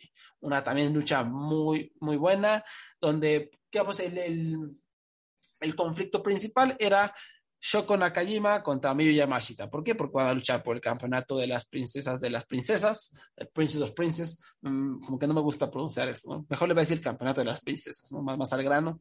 Y Nakajima también mm, haciendo muy, muy bien su papel, eh, eh, poniendo en problemas a Yamashita, de repente se echaban unas seguidillas de movimientos impresionantes, ¿no? A pesar de que todavía van a luchar en, un evento importante, no se están reservando cosas y me da la impresión de que van a tirar la casa por la ventana cuando se enfrenten mano a mano. Entonces, ojo, ojo ahí, eh, porque son dos excelentes, excelentes luchadoras que, que, yo creo que van a, van a sorprender en, en, ese evento. No me sorprendería que sea un contendiente a lucha del año, por lo menos en esta empresa. Después Makito derrota a Yuki Kamifuku para retener el campeonato internacional de las princesas. Dos luchadoras que hace un año no eran muy buenas luchadoras, que siempre están sostenidas a base de carisma y a base de presencia, pues han mejorado cada vez que las veo, son mejores en el cuadrilátero. Esto fue muy bueno, 15 minutos que se pasan como agua. Había una historia ahí embebida muy bien desarrollada, muy interesante, porque Maki y Yuki son súper buenas amigas en la vida real también ante las cámaras. Y pues, o sea, no todos, o sea, mucha química. Y, a pesar de que de repente no hacían los, mejores movimientos, sí había como este, no sé, esta presencia, este carisma que, que elevaba a toda la lucha. Lo, único malo, o sea, lo que por ahí le ha hecho a perder, no ha hecho a perder, le, le quito puntos, en mi opinión, es que hacia el final hubo un spot bastante chafa en donde eh, Yuki recibió una llamada de su mamá, o sea, de repente empezó a sonar el celular de Yuki, ¿no? Ella responde eh, y le pasa el teléfono a Maggie, es que mi mamá quiere hablar contigo, ¿no? Y, eh, o sea, fue un spot de comedia súper forzado que, que, rompió con toda la emoción y la estructura dramática de la lucha. Fue así como que, ¿por qué están haciendo esto, no? O sea, lo del celular fue una distracción, ¿no? Pero no funcionó. igual está, está buena, o sea, vale la pena verla. Y después, repito, eh, desde la victoria de Maki salió Yuki Arai para retarla y eso va a estar buenísimo, buenísimo verdaderamente. Y el evento estelar fue el final del Max Heart Tournament, que era, para encontrar a las retadoras por el campeonato de las princesas en, en el Sumo Hall. La, la, las campeonas son las Magical Sugar Rabbits. Y Daydream, Rika Tatsumi y Miyu Watanabe derrotaron a las Bakaratsu Sister, Nodoka Tenma y Yuki Aino, y fue una muy, muy buena lucha. Son dos parejas que lo saben hacer muy bien, las Bakuretsu llevan haciendo esto un buen rato, y ya, ya se la saben, ¿no? Esto también lo recomiendo, no sé si llega a cuatro estrellas, pero por ahí va, me parece que, que, que lo hicieron muy, muy bien. Y, o sea, el, el Sumo Hall se viene con todo, se, se viene con todo ese evento porque Tokyoshi Pro ha hecho buenas rivalidades, tiene buenos nombres. Y a lo mejor soy yo que me encanta esta, estos eventos, que me encanta este roster, que me encanta la manera en cómo desarrollan las historias, pero estoy, estoy muy, muy emocionado por, por lo que va a ser el, el, evento en el Sumo Hall y que por supuesto ya estaremos hablando más de eso cuando se aproxime. Y ahora sí, ya para, para, terminar, vamos a hablar rápidamente de Rey de Reyes. Señor Abraham, ¿qué tenemos en este magno evento de la AAA que se va a llevar a cabo este sábado 19 de febrero en Veracruz, México? Ya sabemos que tenemos, tenemos el tradicional torneo Reyes de Reyes, pero ¿qué más va a haber en la cartelera? En la estelar por el megacampeonato de AAA. El hijo del vikingo contra Johnny AAA digo, John Hennigan. que por alguna razón John Hennigan no se llama Johnny AAA, eso me ofende. Ofensivo. Por eso nada más el hijo del vikingo tiene que ganarle en cinco minutos. No lo sé, no lo sé, no lo sé, va a estar reñidón, ¿no? A ver, este Johnny tiene su tope, o sea, no es un luchador uh -huh. de élite ni nada, su tope es como de cuatro estrellas. A ver sí. qué puede hacer con hijo del vikingo. O sea, es un vato atlético que va a hacer cosas chidas con vikingo, ¿no? Sin duda alguna. Y, y, y, por lo menos un evento estelar de uno contra uno, no son como 10 personas luchando. Sí. Eso, eso, eso, eso, eso me, me, gusta, me gusta verlo. La próxima lucha, que esto me dio que, que respiro, porque yo me asusté primero, los Lucha Brothers contra la facción ingobernable, Dragon League Hidralístico. Yo me asusté porque pensé que iba a ser estiar otra vez. no, y cállatelo, yo, yo, cállatelo. Entonces yo, yo estoy como que no puede ser. Yo siento que yo he visto a FTA luchadores de luchar como 100 veces. Y en realidad han sido como cuatro. Y han tenido como dos buenas luchas de esas, qué sé yo, cinco que han tenido. No sé, eh, no está. Gracias por darme Dragon Hidralístico contra los Lucha Brothers. Ya los estoy soñando a los desgraciados, verdaderamente. Gracias, Conan. Gracias, Conan, por no tener traerme FTR. Y eso va a estar buenísimo, ¿no? O sea, sí, va a ser la lucha de la noche, sí. ¿no? seguramente. Sí, sí. Este, Rey de Reyes 2022. ¿Está preparado para lo, lo, la gente que los, los que vienen? a ver, a ver. El Psycho Clown, el Psycho Loco, contra Cibernético, oh, contra Laredo Kid, contra Bandido, contra un luchador por confirmar que según mi fuente, esto va a ser o Jeff Jarrett o Cody Y cuando digo mi fuente, estoy hablando de mi mente. Queremos eh, a Jeff Jarrett. Así, ¿quién tú crees que va a ganar esta lucha? ¿Y por qué va a ser el cibernético? Ay, sí. Pues sí, va a el cibernético, no hay mucho que podamos hacer. Ah, eh, triple A es impredecible, ¿no? De repente dicen bandito y vamos a encubrir a bandito y pues órale, ¿no? Pero todo apunta que va a ser ciber de Mainman. O sea, esta lucha va a estar muy extraña porque tenemos a dos luchadores verdaderamente rápidos en Laredo Kid y Bandido contra el luchador más lento cibernético, ¿no? Que es, o sea, tú, tú de, casualidad viste al ciber de Mayman en el, el, Consejo Mundial de Lucha Libre hace algunos años cuando se echó su, su paso por ahí. No, no tuve placer. Híjole, qué bueno que no lo hiciste porque sí es para llorar, para llorar. Y me encanta el cibernético, o sea, es un luchador súper chido pero sí ya, o sea, lo que mostró el consejo era para llorar, para llorar, verdaderamente, a ver qué hace aquí. Tenemos a Laredo Kid y a Bandido para tapar los hoyos y también a Psycho Clown que sabe perfectamente cómo esconder las, las la, los defectos de sus rivales para encumbrarse a sí mismo. Entonces, y a ver quién es el TVA que pues, puede ser Killer Cross, puede ser Killer Cross también. Ay, o no. puede ser Eric Rowan. o puede ser uno de mis luchadores favoritos, este, el matemático. El matemático, sí, tu pollo, tu pollo, por supuesto. Sí, ¿Sabes yo- quién, quién- quién- quién me gustaría y que por ahí ya anunció va a estar en AAA? El gringo loco, ¿no? Sería interesante que, que lo metan, ¿no? Oye, sí, que lo huelen y que lo metan aquí, ¿verdad? ¿Por qué no? Estaría lindo. Estaría lindo. ¿Qué, qué más? ¿Qué- hay una lucha de tríos sea, con muchas Por personas. supuesto. Tenemos a la empresa, que como, como sabemos son Diamante Azul, Puma King y Sam Adonis. Claramente Andrade se le olvidó que la empresa existe. Contra la familia real, Elia Park, el hijo de Elia Park y Elia Park Jr. Creo que me trabé como 100 veces. Ustedes saben quién yo dije. Contra la nueva generación dinamita de El Cuatrero, Forastero y Sansón. Es- no sé ni qué pensar de esta lucha. Yo no sé, yo no sé si va a ser horrible, yo no sé si va a ser buena, yo no sé, este, porque cada vez que está Sam Adonis, mis ojos se cierran. No sé. Esta puede ser la peor Exacto. lucha del año, pero también puede Ujú. ser una grata sorpresa, ¿no? O sea, puede ser de cero estrellas hasta que tres y media estrellas, ¿no? Dependiendo de la nueva generación dinamita de qué humor salgan, puede ser hasta más, ¿no? Pero el hijo de Ley Park, Ley Park Jr., Sabadón, Diamante Azul, no son exactamente eh, Kenny Omega, ¿no?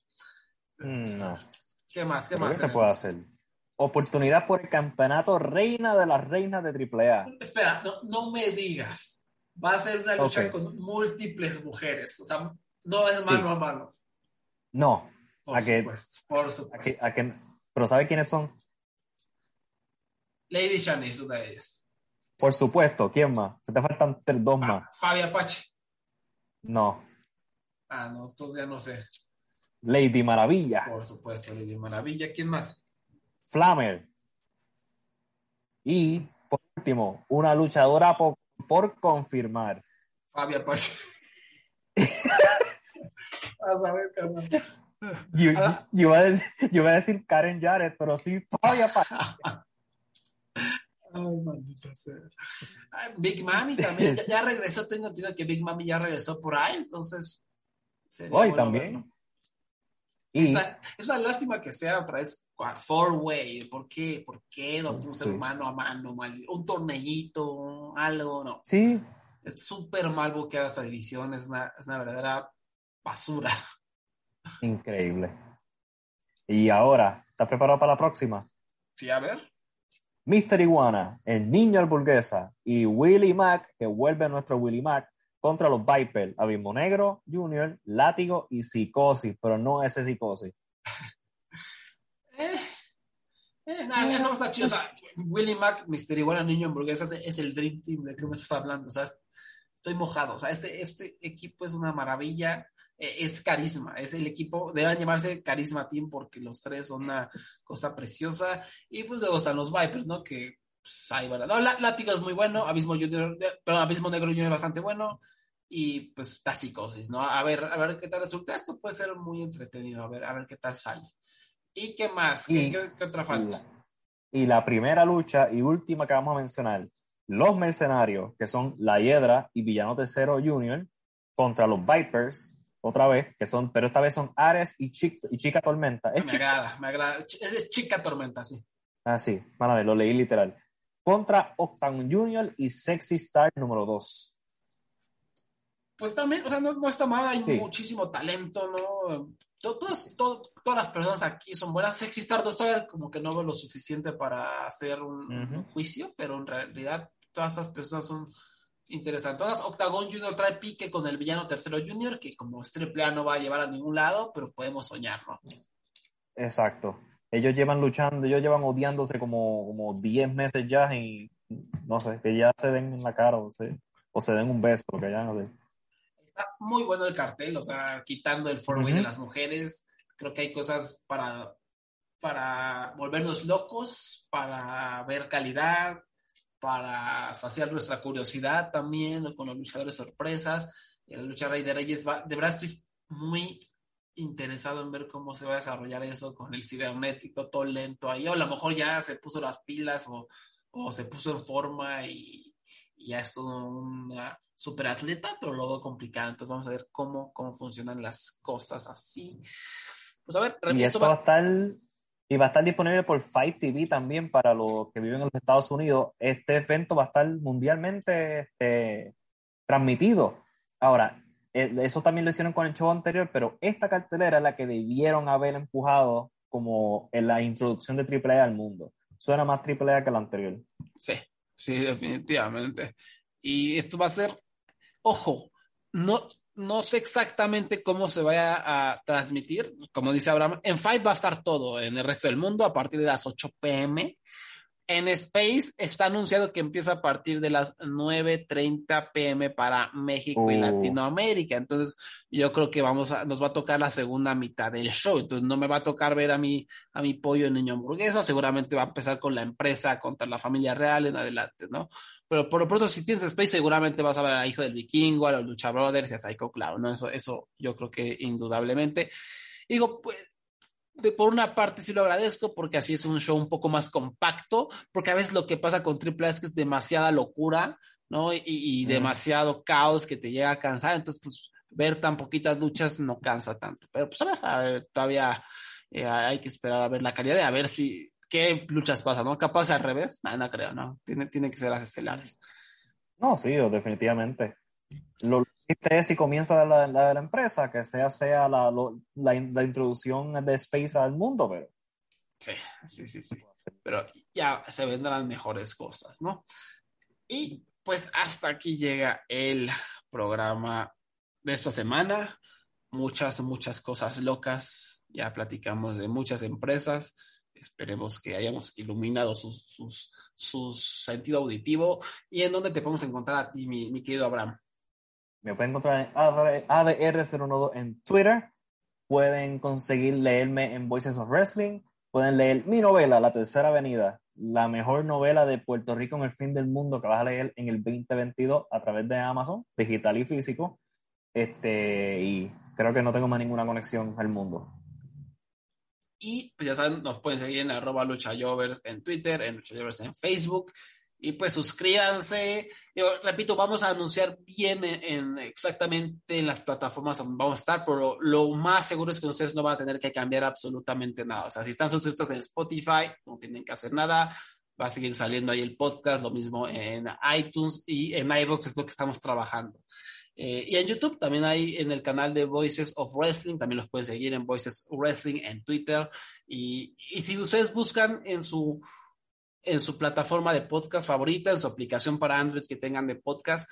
También nos van a poder encontrar en el canal de Voices of Wrestling, junto a otros podcasts más de, de aquí de la familia, que repito, hay un poco de todo, ¿no? Hay de AEW, hay, de Yoshi. Hasta de TNA. Ah, hay uno muy bueno de TNA donde sí. Eh, Garrett, que Garrett Kinney, que si no lo conocen, es una enciclopedia viviente de TNA. Él, eh, y Liam Jones, si no me recuerdo se, pusieron a recapitular toda la historia de, de TNA, o sea, desde el primer evento, desde el primer pay-per-view en adelante, ¿no? Para ir como, eh, estudiando la evolución, ¿no? Y ellos van mes a mes, mes a mes. Este, y eso yo lo escucho, es un episodio cada dos semanas y es este, excelente y me hace reír y me da este, memorias de TNA cuando yo lo veía al principio pues ahí está. Y hay mucho otro contenido, ¿no? Para que también... Hasta Dragon Gate. Hay un podcast exclusivo de Dragon Gate. Sí, ahí están nuestros buenos amigos Mike Spears y Keith Lowe, que de verdad, o sea, son las voces de, Dragon Gate. Son las personas que más saben de Dragon Gate de este lado del planeta. O sea, eh, no estoy exagerando. O sea, esto es lo que les estoy diciendo es 100% real y comprobado. No van a escuchar mejor contenido de Dragon Gate además de los luchadores, claramente, que ellos dos, ¿no? O sea, ellos dos saben de lo que están hablando y están muy, muy metidos y son unos historiadores verdaderamente de la empresa. y lo digo porque se llama Open Open the Boys. Open sí. Entonces, si están interesados en Dragon pues también está eso. Y pues ya saben, aquí, eh, si, si a ustedes les gusta el podcast, eh, si les sobra el dinero, pueden también poner ahí una, una, donación. Si no pueden, también está completamente bien, no hay ningún problema. Ya les iremos pasando todos los, los links y cualquier cosa con relación a ese anuncio ya lo iremos aclarando, pero repito, va a ser el mismo contenido y no va a tener que cambiar nada, simplemente va a tener más acceso para todos ustedes. Y en fin, pues hasta acá llega el programa de hoy. Muchas gracias por haber escuchado. Muchas gracias, Abraham. Hasta la próxima.